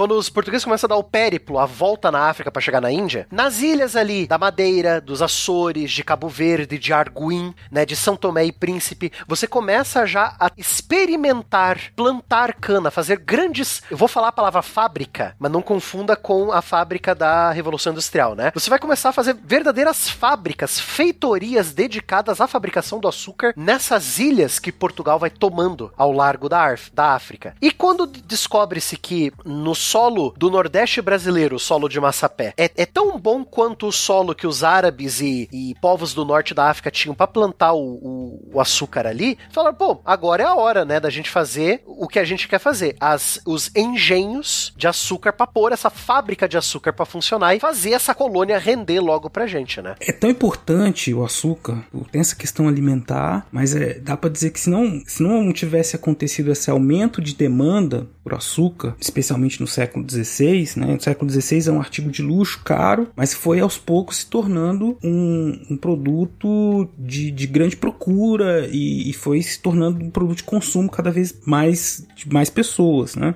Não tivesse acontecido essa demanda, talvez não tivesse acontecido, nosso mundo seria muito diferente, né? Muito diferente, porque por exemplo, o, um dos principais caminhava junto o comércio do açúcar, o, o desenvolvimento do comércio do açúcar com o desenvolvimento da do tráfico de, de africanos para o trabalho aqui, né? Inclusive, uma ressalva que a gente tem que fazer, quando a gente fala muito de, de, de colonização portuguesa, os portugueses no plantio da cana, na verdade eles trouxeram muitos dos primeiros africanos que vieram para o Brasil vieram justamente porque eles tinham o know-how do plantio da cana de açúcar. Sim, foi o início da escravidão africana no Brasil. Exato. Ah, vou trazer os, os, os, os africanos porque os, os índios são preguiçosos, né? Aquela coisa que a gente aprende na escola. Não, não tem isso. Tem o um negócio do tráfico, que é um negócio de dinheiro mesmo, para vender para as pessoas, coisa terrível. E tem também o fato de que esses eram trabalhadores, né? Então, o escravizado é um trabalhador que sabia plantar a cana de açúcar, né? Tinha, e tinha conhecimento técnico. Muitos grandes mestres do açúcar eram é, africanos. E aí vocês, vocês comentaram em relação a, a essas primeiras maneiras de se trabalhar a cana de açúcar, né? E aí eu acho que talvez uma das mais óbvias seja a produção do, do caldo de cana, né? Que a gente chama hoje. Que é basicamente extrair o líquido que tem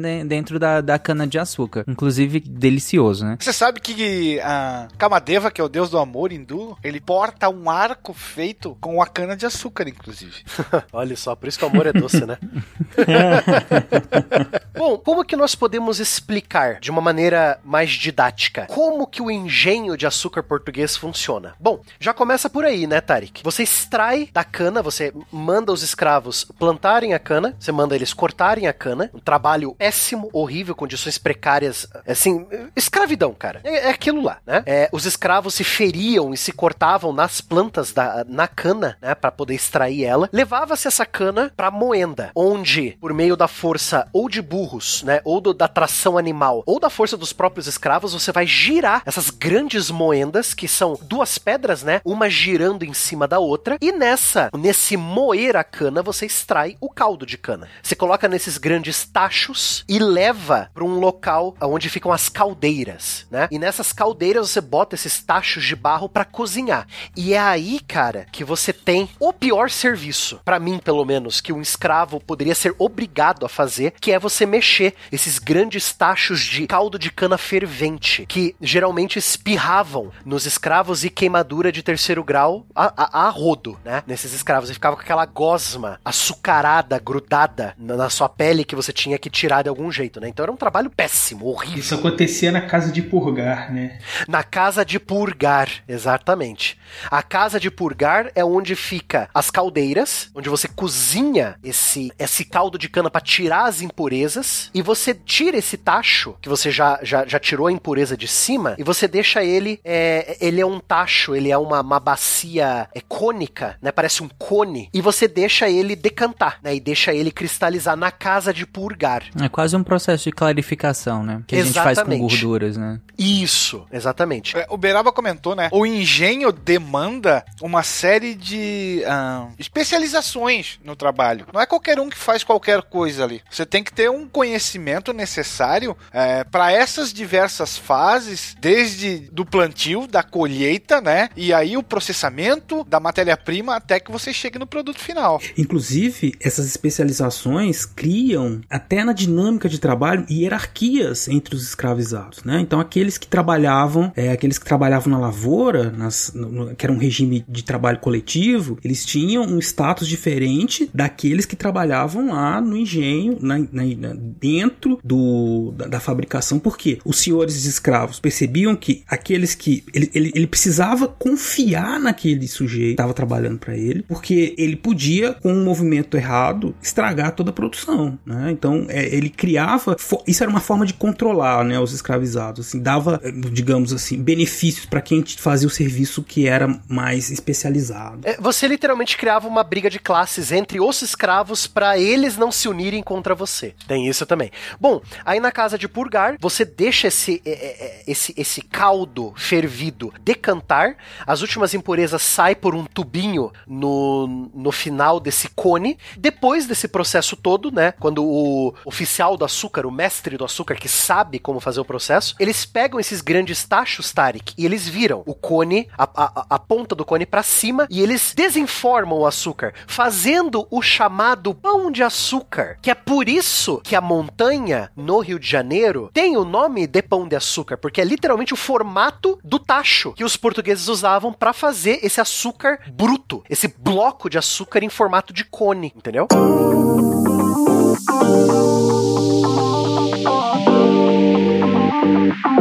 Cheguei! Yay! Eu estou aqui pra fazer o momento Cambly, mas eu não vim sozinha dessa vez. Eu trouxe a Debbie! Aê! Finalmente juntas! Pois é, Debbie! É um momento muito especial, né? Porque a gente tá aqui invadindo esse SciCast. É um momento mais especial, sabe por quê? Hum. Porque a Kimberly ficou louca! O patrão ficou maluco! Eu sempre quis falar isso. Como assim, Debbie? Como assim?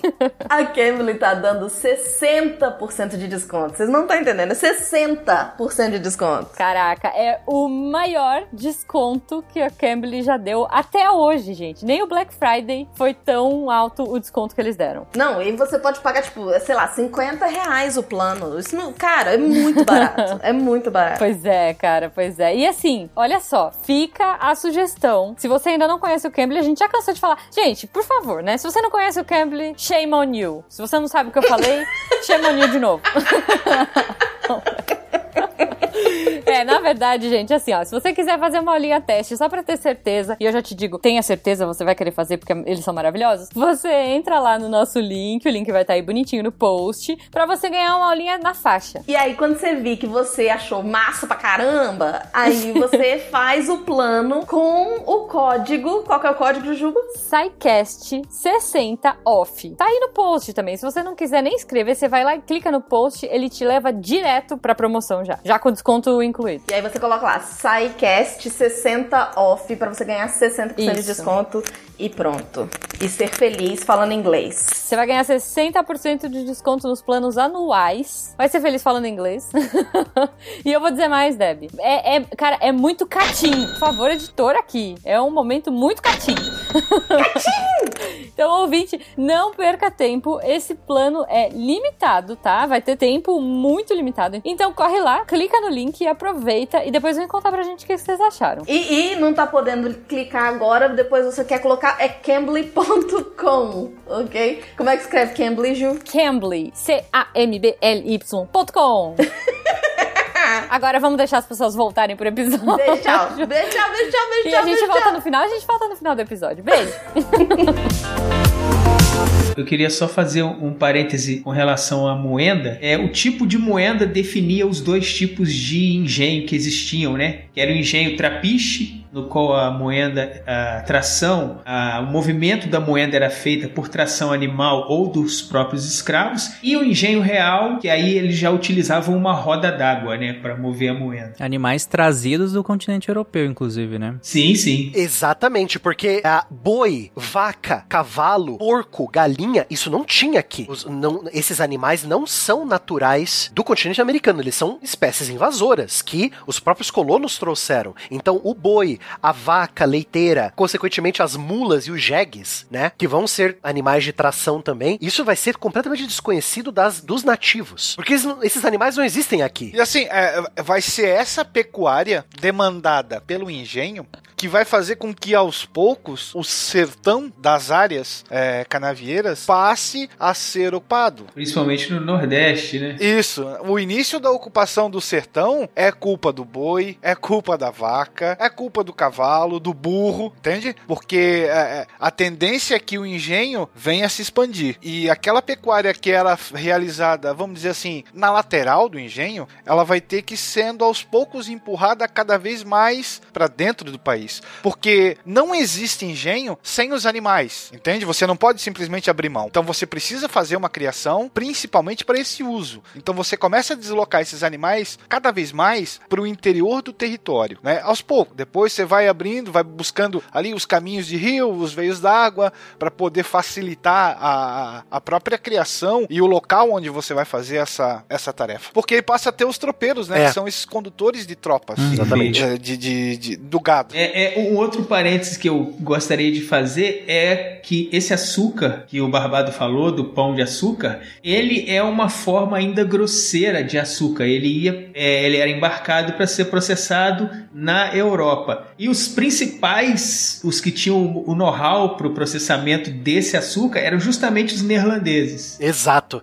É isso que eu queria chegar, Anderson. Tem muitas coisas em jogo aqui nesse ciclo do açúcar. Não é apenas o açúcar, Tarik e ouvintes, né? Não é apenas o açúcar. Você tem a pecuária, Uhum. que o Spengler acabou de explicar, que foi a responsável por um, ocupar o sertão do Nordeste e dois, ocupar o sul do Brasil. Os tro- o, o tropeirismo é uma das coisas mais ensinadas nas escolas do Paraná aqui, porque o tropeirismo formou a, a ideia de Paraná e acredito que a ideia de Santa Catarina e Rio Grande do Sul também. A BR-116, que corta né, o Brasil no seu interior, basicamente era um grande caminho de tropeiros. Exatamente. Que levavam as tropas do sul para o sudeste e daí para frente também. Exato, lá para as vendas de Sorocaba, né? Então, você tem todo esse processo de pecuária, não pecuária para ter carne, mas mais para criar animais de tração e, lógico, né, o, consequentemente, vacas leiteiras e porcos e etc, né? Mas o principal era criar mulas, é, cavalos e bois, né? A tração.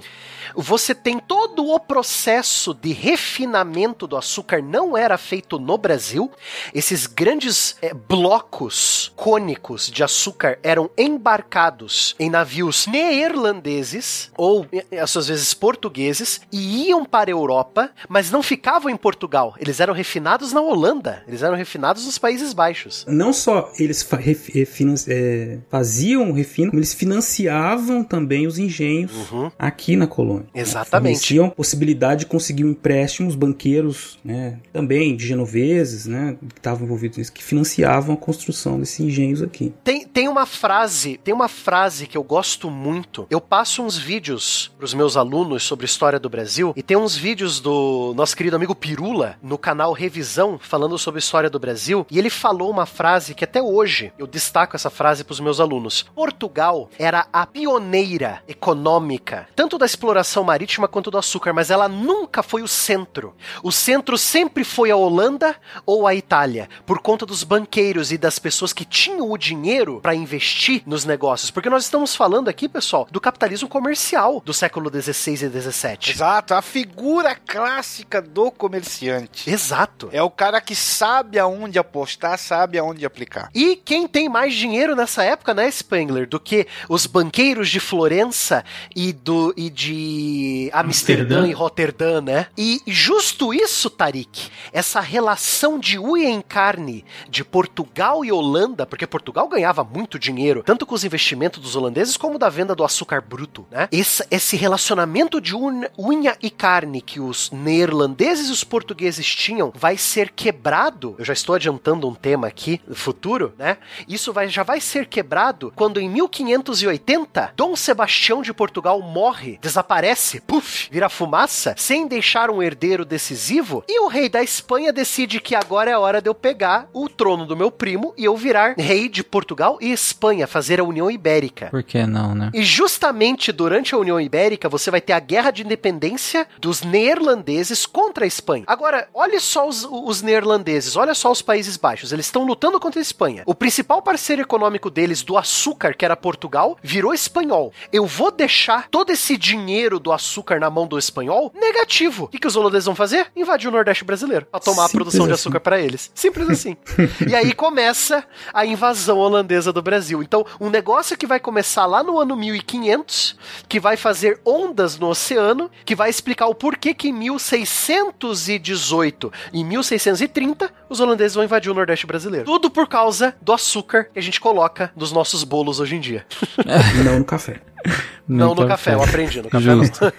Só pra ficar claro, ah, você colocou que. E aí me corrija. Mas você colocou que o, o rei da Espanha, né? O Felipe II era rei da Espanha, né? Na época. Sim, se eu não me engano era o Felipe II, sim. E aí ele reivindica o trono português, né? Isso em 1580, sim. É, eu adiantei, eu adiantei um, em 30, 40 anos a nossa fala aqui, porque a gente tá falando do açúcar. E quando a gente fala de açúcar nordestino português aqui no Brasil, a gente tem que acabar falando da invasão holandesa. Por que que, por que, que os neerlandeses vão querer tomar Pernambuco, Bahia, é, Rio Grande do Norte, Sergipe, Alagoas? Por que eles vão querer aquela região pra eles, entendeu? Aí por conta dessas, dessas brigas de sucessão que a gente tá comentando aqui em relação ao trono espanhol assumindo o trono português e a rixa com a Holanda que já, que, que, que já tinha uma, uma negociação com o trono português, é que você tá comentando que vai acontecer agora as ondas de invasão holandesa no Nordeste brasileiro. Para os espanhóis não ficarem com o dinheiro da produção de açúcar é, bruto, né? Da produção de açúcar bruto que os holandeses queriam o dinheiro de volta para eles, né? Eles queriam o investimento dele de volta. Né? O- Os holandeses estavam aqui envolvidos com a produção do açúcar desde o início, né? O próprio engenho de São Jorge dos Erasmos, que foi citado aí, lá em, em São Vicente, ele foi implantado pelo Martim Afonso de Souza com aporte de recurso financeiro holandês e depois ele foi arrendado a, a produtores holandeses que assumiram o negócio.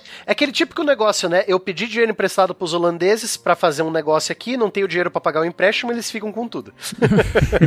né? Então, eu, eu acho até legal a gente destacar isso aqui. Eu acho que o, o Spengler vai até gostar disso. Cara, eu vejo os neerlandeses nessa época aqui como os primeiros caras a fazerem as guerras capitalistas, cara. Porque toda a guerra deles está envolvido com algum dinheiro que eles emprestaram para alguém e eles não conseguem, eles não conseguem um lucro de volta, eles têm que invadir. Foi isso, as várias guerras que eles tiveram contra a Inglaterra por controle das ilhas das especiarias, das Molucas, né? Que eu falei no começo do, do cast. Foi assim com a invasão deles, não só do Nordeste português, mas a invasão de Angola para controlar o tráfico de escravos português, que dava muito dinheiro também no Atlântico, né? Ou é isso, ou são guerras de religião, porque os neerlandeses. Negócios, Negócios, negócios. cara. Business. Ou são. Business. Business. É tudo business. Business. né? Tudo business. Então, os holandeses, eles estrearam esse negócio das guerras capitalistas, né? Eu acho isso muito engraçado. Todo mês eles apareciam pra cobrar o aluguel. Exatamente. Seu barriga. Seu barriga do século XVII. Agora tinha que desenhar o seu barriga com aquela. aquela. a holandesa Batávia, né? Da Batávia, com, com o tamanquinho de madeira, o, com a toquinha ali, sabe? Sim, Batavo, né? É, exato. Seu barriga da Batávia. O terreno é uma belezura, não tem maremoto, terremoto, furacão, nada disso. Vista consolidada. Geolocalização? Hã? Hã? Hã? Vocês tinham comentado em relação a, a- a- Nós estávamos comentando em relação que é, é muito mais do que só açúcar, né? É muito mais do que só o grão de açúcar, né? Você não pode esquecer que do refugo da, da produção do açúcar veio a mardita, né? Veio a cachaça. Sim. E do melaço do açúcar não processado veio o rum, né? E da produção inteira e tudo que estava em volta dela, se criou uma sociedade, que a gente chama de sociedade açucareira, né? Com diversos locais, personagens, né? E, e- e toda uma cultura em volta do açúcar, né? O negócio é muito grande, não é só o açúcar em si, né? Não, era esse o meu ponto, Beraba. Eu, eu queria justamente que a gente falasse sobre essa sociedade do açúcar, porque como vocês comentaram, é muito mais do que só um grão, né? O açúcar é tech, o açúcar é pop, o açúcar é tudo. Que horrível. que horrível! Exatamente. que horrível. Para muitos pesquisadores, o, o engenho era o verdadeiro centro da vida é, no Brasil colônia, né? Seria um local de, de mando, talvez o símbolo máximo na hierarquia social. Porque no começo você vai ter uma palavra que vai justamente designar o local onde se manipulava a cana. O Spengler, antes, antes de você continuar, sem querer te cortar, mas já te cortando, seria correto a gente afirmar que muitas cidades brasileiras cresceram em volta dos engenhos? Porque se a gente, se a gente for fazer um paralelo com as cidades medievais europeias, muitas cidades medievais cresceram em volta do feudo, em volta de um castelo. Aqui no Brasil, acho que acredito eu que muitas cidades do Nordeste brasileiro cresceram em volta dos engenhos, né? Sim. Tanto é que, que depois o engenho ele vai, ele vai abranger, abranger basicamente toda a propriedade açucareira, as suas terras ali, as lavouras, né, as edificações, a pecuária e a própria sociedade em si. Tudo girando em torno ali, né? Da produção. O senhor de engenho... Isso aí a gente vai falar ali, Casa Grande, né? A Casa Grande, a, a senzala, a fábrica, entre aspas, a capela. Casa de purgar, moenda. Exato. O, o senhor de engenho era uma figura central, né? Se o ouvinte tiver curiosidade de procurar uma obra que é uma fonte para muitos trabalhos de história, que é do Antonil, é, que se chama Cultura e Opulência. Cultura e Opulência, eu esqueci o resto do título, mas ele fala em mínimos detalhes, né, lá no comecinho do século XVII, da produção de açúcar. Inclusive até foi proibido o livro porque contava todos os segredos da produção, né? E aí ele fala dessa figura do senhor de engenho também, né, que era um, um, um cargo, um título que muitas pessoas aspiravam, porque ele era realmente ele tinha muitos poderes, né, é, em vários sentidos, assim, né, econômico, social, político. Proprietário das terras e dos escravos, né? Marcelo, o nome do livro por acaso é Cultura, é Cultura e Opulência do Brasil por suas drogas e minas? Esse é o nome do livro? Esse? Isso, Beleza. exatamente. 1707, se não me engano, 1707, eu acho que é isso. Tem, tem lá todos os detalhes da produção do açúcar, né, da- de, de todas as fases que, que envolviam ah, desde a derrubada né, da, da cana, a queima, né, depois a co- colheita e tudo mais. E aí tem essa figura, essa questão do, do senhor de engenho, né, como o grande, uma figura central que tem muitos poderes, mas tem diferentes engenhos, tem engenhos grandes, engenhos pequenos, senhores de engenho que eram super poderosos, por assim dizer,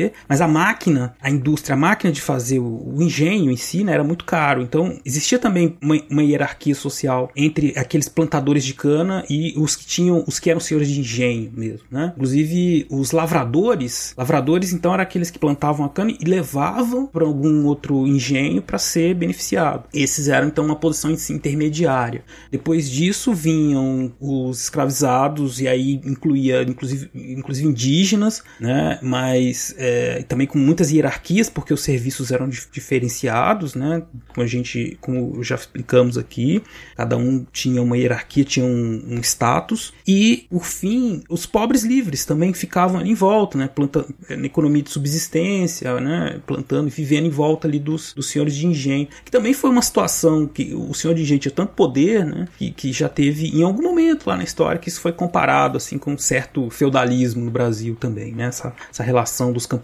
com senhores de engenho e tudo mais. Mas hoje em dia a gente não fala disso mais, não. E É interessante que, que o Beraba estava comentando em relação a, a esse senhor de engenho, né? Que é quem, sendo literal, detinha o engenho. Detinha o poder de vida e morte, inclusive, dos seus associados, né? É, eu, eu ia comentar justamente que, que como ele tinha o engenho, o Beraba comentou que também tinha aqueles que até produziam, né? Tinham, tinham bois, tinham escravos, tinham eh, até tinha terra e tudo mais, mas não tinha o engenho em si, né? E isso os colocava numa ordem de hierarquia completamente diferente, né? É, exatamente. Aí eles precisavam é, fazer, ter esse, essas relações né, com os senhores de engenho para poder manter o. para poder fazer sua produção, né? Ser beneficiada, exportada depois. Então você criava uma, uma rede né, de, de diversas atividades econômicas, políticas, mesmo, que incluía relações políticas, lógico, né? Entre esses, essas pessoas. De dependência, Dependência. e de interesse, né? Isso, é uma rede. Interesse. Então, às vezes aquela coisa muito fechadinha que a gente aprende na escola, assim, da sociedade açucareira, né? Ela, quando a gente vai olhar com uma lente, assim, mais de perto, vê que é bem mais complexa, né? Do que, do que podemos imaginar. É quase um- um- uma relação de vassalagem, né? Nesse, aí mantendo o- a- aquela questão que o Barbado trouxe lá atrás, né? Cara, só, só fazendo um adendo aqui ao livro que você falou, cara, eu acho tão engraçado ler na capa dele. É Cultura e Opulência do Brasil por suas drogas e minas, com várias notícias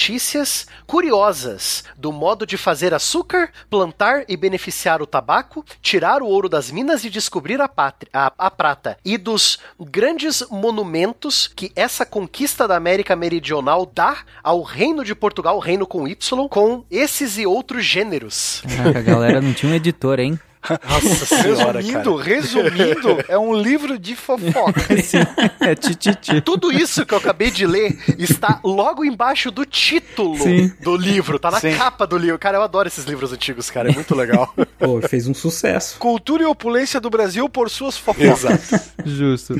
Fez sucesso. Foi, causou rebuliço, né? Na corte. Jesuíta, provavelmente utilizando um pseudônimo, para não pegar mal. né? Tendo o livro proibido, é claro que vai bombar nas redes. Cara, não, aí, aí obra de André João Antonil, oferecida aos que desejam ver glorificado nos altares o venerável padre José de Anchieta, sacerdote da Companhia de Jesus, missionário apostólico e o novo taumaturgo do Brasil. Caraca. Olha só, que beleza. Marquês de Pombal lia isso tinha um ataque, né? Na Ah, hora. de fato. É, às vezes fala essa questão da- ainda dentro desse tópico da cultura do açúcar, e é claro que, que o Brasil é gigantesco e tem muitas variações regionais, mas eu acho que desde a- dessa época até hoje, e aí vocês me corrijam, ou se vocês têm uma opinião diferente, mas a, a cultura de se consumir açúcar no Brasil, eu acho que perdurou muito fortemente, né? A gente é um dos países que mais consome açúcar no mundo hoje, né? Opa, com certeza. Isso eu acho um tanto quanto estranho, Tarek, porque a gente fabricava, mas a gente não consumia muito, porque toda a produção ia pra Europa, né? Nós só produzíamos. A gente ficava com os restos. A cachaça. É, é cachaça. Exato. O refugo, o refugo com a ficava com a cachaça. gente. Exato. Que também é uma marca grande da cultura brasileira fora do país, né? Exato. E que também, deixa eu abrir um parênteses, causou um grande problema, porque os portugueses queriam que a gente consumisse vinho, mas a galera só queria cachaça. Exato. Ah, marvada. O Barbado, ele falou, o André João Antônio, provavelmente sobre um, um pseudônimo. Eu lembrei que eu tinha visto no livro do Cap, Capistrano de Abreu. O nome dele, verdadeiro, era Giovanni Antônio Andreoni. ah, é verdade. Ele fez um trocadilho com o próprio nome ali. Fez um, ele fez um, tro Safadinho, um trocadalho do carilho, entendi. Bom, outra coisa, Tarek, que você falou que o Brasil é uma região muito grande. Sim, o Brasil é grande. Essa sociedade açucareira envolta no dono do engenho, no dono das terras, no processo do açúcar, nas vilas que vão surgir para sustentar a fábrica do açúcar, isso vai ser muito mais comumente visto no Nordeste do que vamos dizer, por exemplo, no Sul ou na foz do Rio Amazonas. Cada região do Brasil vai ter a sua sociedade diferenciada. No interior do Nordeste, você vai ter uma sociedade voltada para a pecuária. Então vai ter características diferentes da sociedade do litoral produtora de açúcar. Do mesmo jeito que a sociedade no Rio Grande do Sul vai estar toda em volta nas estâncias criadoras de gado e fabricadoras de charque, né? E a sociedade do ouro das Minas Gerais que vai ter, né? Nós vamos fazer um, um, um episódio, né? Vendo toda essa história do Brasil, todo esse processo, né? Do ouro, etc e tal. Vai ter um, uma outra dinâmica, né? Então, sim, o Brasil é um país muito grande. O ouvinte tem que lembrar que essa sociedade açucareira que nós estamos falando não se encaixava nas regiões que não tinha açúcar, porque ela precisa do engenho para surgir, né? Toda, esse, toda essa relação entre as classes, né? Ainda dá para fazer um link lá com os bandeirantes também, né? Também, exatamente. Que no primeiro momento serão caçadores de indígenas que seriam revendidos como escravos. Exato. Para é, buscar a cura da pobreza no sertão, né, Spengler? Exato. Ou, Isso aí. ou achar ouro e pedras preciosas ou capturar índios, né? Maravilha, cara. Maravilha, genial. Só que não. E só lembrando, então, também né, era diferente no Brasil, né? O que então se conhecia de Brasil com Brasil, essa parte. Mas a gente estava basicamente no litoral, exceção das entradas dos bandeirantes que vinham e voltavam, não tinha ocupação ainda. Das missões, né? Reduções. É, algumas, que, mas a gente ficava ali como caranguejos, né? Como se dizia na época, só no litoral, porque é tudo muito próximo ali da toda a produção, tudo se concentrava no, no litoral atlântico brasileiro. É muito mais fácil e rápido você transportar as coisas por barco, tanto no mar quanto no rio, do que você ter que abrir uma estrada no meio do mato. Ainda mais o clima tropical e, e sendo atacado por indígenas, né? É o, é o fim da picada, literalmente. É o fim da, é, o fim da picada. você só vai ter a interiorização do Brasil, você só vai ter os, os caranguejos portugueses, os colonos portugueses saindo do litoral e indo pro interior, quando é descoberto o ouro. Porque aí todo mundo vai ficar que nem barata tonta pra, né? Cadê o ouro? Cadê o ouro? Eu quero o ouro. Corrida do ouro, literalmente, né? É verdade. O terreno é uma belezura, não tem maremoto, terremoto, furacão, nada disso. Vista consolidada. Geolocalização, hã? Hã? Hã? É interessante isso que o Barbado traz em relação a- às diferenças, porque é, é como você comentou, né, Barbado? É, A gente acaba é, focando nessa sociedade do açúcar, e claro, ela é extremamente icônica, né? Quando nós vamos olhar as representações desse período, do- de- desse período colonial, elas geralmente são quase todas representadas com, com obras referenciar, é, sendo referências dessa sociedade do açúcar dessa região, né? Ela é icônica, Tarik, porque o Brasil era aquilo. O que que o Brasil é nessa época? É uma colônia portuguesa produtora de açúcar. Aí o resto, o resto que se dane. Você vai focar ali. O dinheiro do Brasil tá ali. As pessoas mais poderosas, politicamente e economicamente, estão ali no Nordeste brasileiro. Exato. Nordeste é a região mais rica do, do território, né? O Nordeste é o Brasil, entendeu? Assim como na, assim quando o ciclo do café e a, e a industrialização do Brasil vai mudar esse o Nordeste é o Brasil para São Paulo é o Brasil. Por quê? Toda a economia é voltada no que está sendo feito naquela região.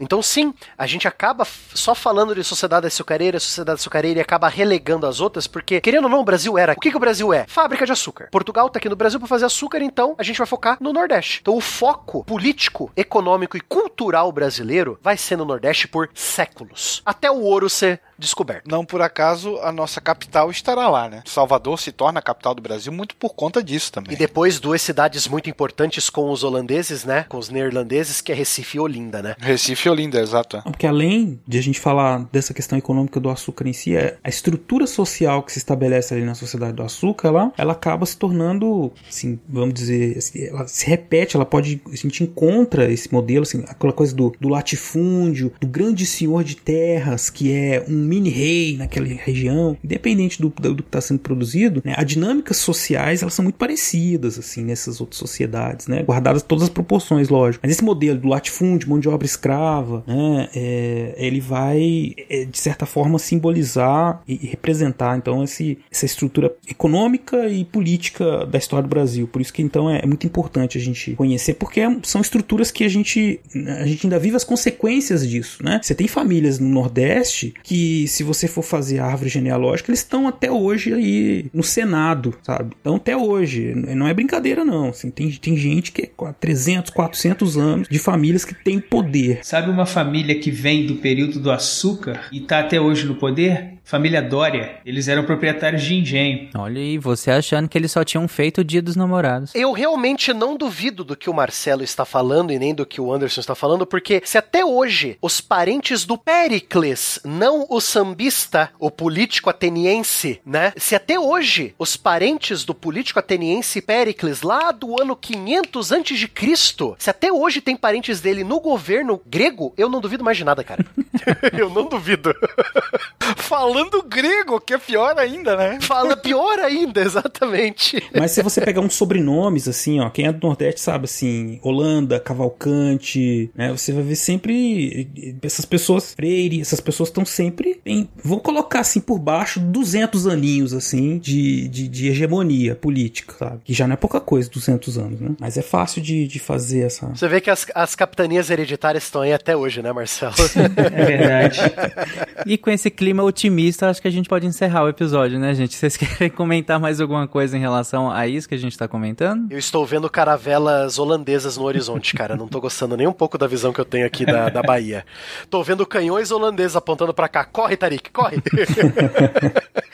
Mas é, é, é, bem interessante, é bem interessante que esse final a gente fechou justamente levantando essas diferenças, né, entre a, as, as populações dentro do território brasileiro e como o Barbato colocou, por que que é o, o por que que é o, o foco é sempre essa cultura do açúcar? Porque era o Brasil, né? Era o Brasil, era basicamente essa região no, do Nordeste e era envolto, né, o, o, todo em volta de, desse engenho, né? Esse era o Brasil da época, ainda que outras populações também coexistissem, né? Tanto dos nativos, mas no, no, no interior do, do, do, do, país, como também na região sul e também na região mais a, bem mais ao norte, né? Na, na região amazônica, você tinha também populações, mas que nesse momento que a gente está comentando não eram o foco, né? Não era o Brasil ainda, né? O Brasil nunca vai ser homogêneo. Nunca. Nós somos muito grande. A, a distância. O Brasil é um país de tamanho continental. E por conta desse tamanho, nós nunca vamos ser homogêneos. Nunca. Na nossa história e hoje em dia, né? Isso também concordo. E uma coisa importante que eu queria falar, talvez como para finalizar aqui pro ouvinte perceber que uma coisa muito comum que a gente fala é do ciclo do açúcar. Mas isso não acabou ainda. Para vocês terem uma ideia, o açúcar, a cana de açúcar e seus derivados, foi o principal produto de exportação brasileira até a década de 1850, quando o café assumiu o principal lugar de, de, de principal produto de exportação brasileiro, né? E, e tá aí até hoje. Quem mora no sudeste, centro-oeste, sai andando pelas estradas aí, é só cana para todo lado, né? A gente ainda vive da indústria da cana, né? A figura do usineiro ainda é muito importante. A gente tem diversos produtos que vêm da cana que nós precisamos para o carro, né? Para a indústria alimentícia. Então o ciclo da cana não acabou. É uma história que a gente está vivendo ainda. E continua sendo cenário de desigualdade social. Quem nunca ouviu falar nos boias frias, né? Uhum. Muita exploração de trabalho, muito, muitas mudanças ecológicas, né? A devastação que começou no século 18, 16, porque para fazer essas caldeiras funcionar precisava de madeira, então começou uma devastação enorme da Mata Atlântica, né? Que não acabou mais e a gente continua fazendo todas essas mudanças. É, é o nosso agronegócio, né, cara? Fazer o quê, né? É o nosso negócio, né? A gente é especialista em destruir tudo. É, exato, exatamente. que alegria. O agro é pop. O pop não poupa ninguém. Perfeito.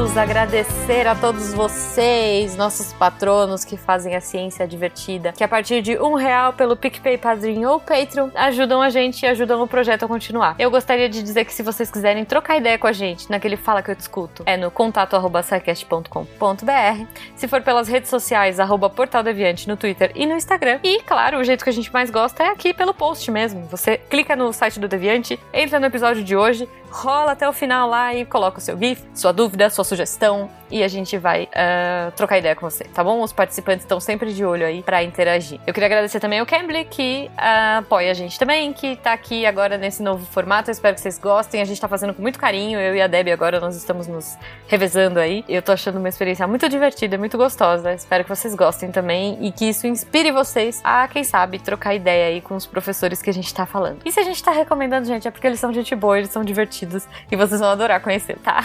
então, espero que vocês tenham um ótimo final de semana. Vamos ficar com a Deb agora e com os textos da semana. Cola aí, Deb. Beijo pra vocês. Tchau.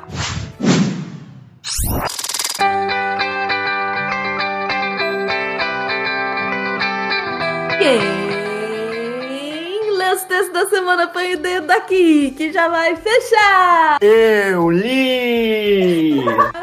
que maravilha, Emerson!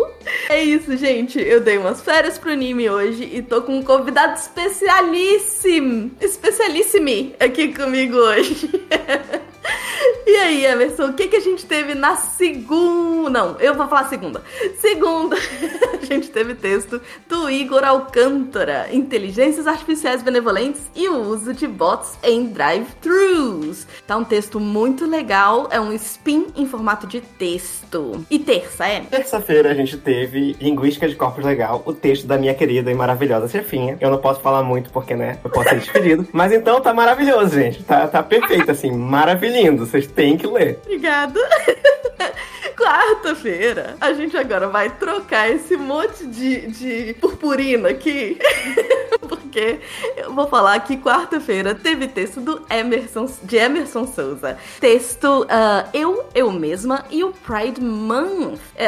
Texto que está absolutamente incrível e que me levou a pensar nesse convite especial que eu acho que eu andei dando mole por aí, mas a gente vai falar disso depois. Quinta-feira. Quinta-feira a gente tem o, o texto da maravilhinda e maravilhosa incrível Glaucia Souza. Termômetros, parte 1. Sério, gente, leiam os textos da Glaucia, porque a Glaucia já me inspirou a fazer outros textos. Eu gosto muito dos textos dela. É, ela é uma fofucha. Sexta-feira teve texto do Júlio Marsola, no Labirinto dos Arcossauros. E o Júlio sempre traz uh, informações de explodir cabeças. Está, assim, absolutamente incrível. Todos esses textos você encontra em www.deviante.com.br. E agora eu queria dar espaço para Emerson fazer um convite muito especial para redatores, futuros redatores deviantes. Emerson. Oi, gente. Acho que eu primeiro tenho que me apresentar. Eu sou Emerson. Eu sou uma pessoa não binária. Isso significa que eu não me identifico com o espectro binário das identificações de gênero de homem e mulher. E uma pessoa pansexual significa que eu me atraio por outras pessoas, sejam elas pessoas legais, né? E por que eu tô falando tudo isso? Porque leiam meus textos. Eu escrevo geralmente sobre física, mas esse último eu escrevi sobre o Pride Month, o mês do orgulho. E foi muito difícil para mim tirar esse texto. Por muitos motivos. Se vocês lerem, vocês vão descobrir. Um deles é justamente pela falta de pessoas da comunidade LGBTQIA+,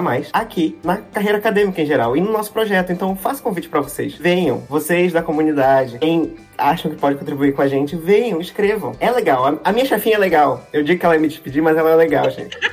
Venham com a gente. Escrevam. Eu vou amar poder ter um grupo só para pessoas da comunidade do Deviante. Porque com a quantidade de gente que a gente tem agora, não dá, gente.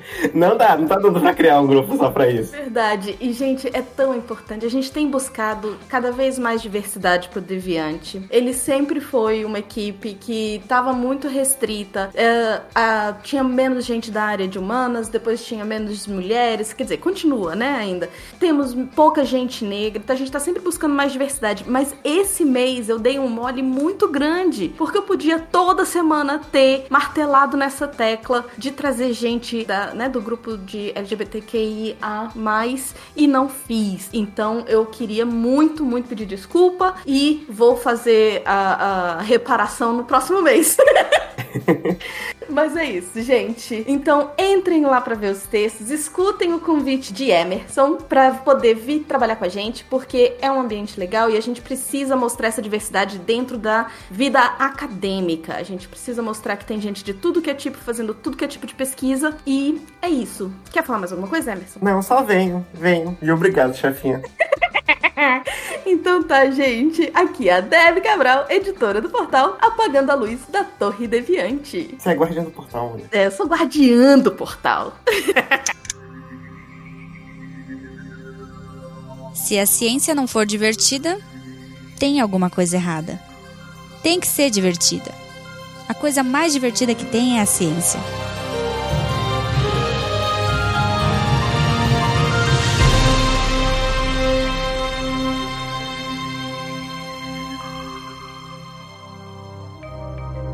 Este programa foi produzido por Mentes Deviantes.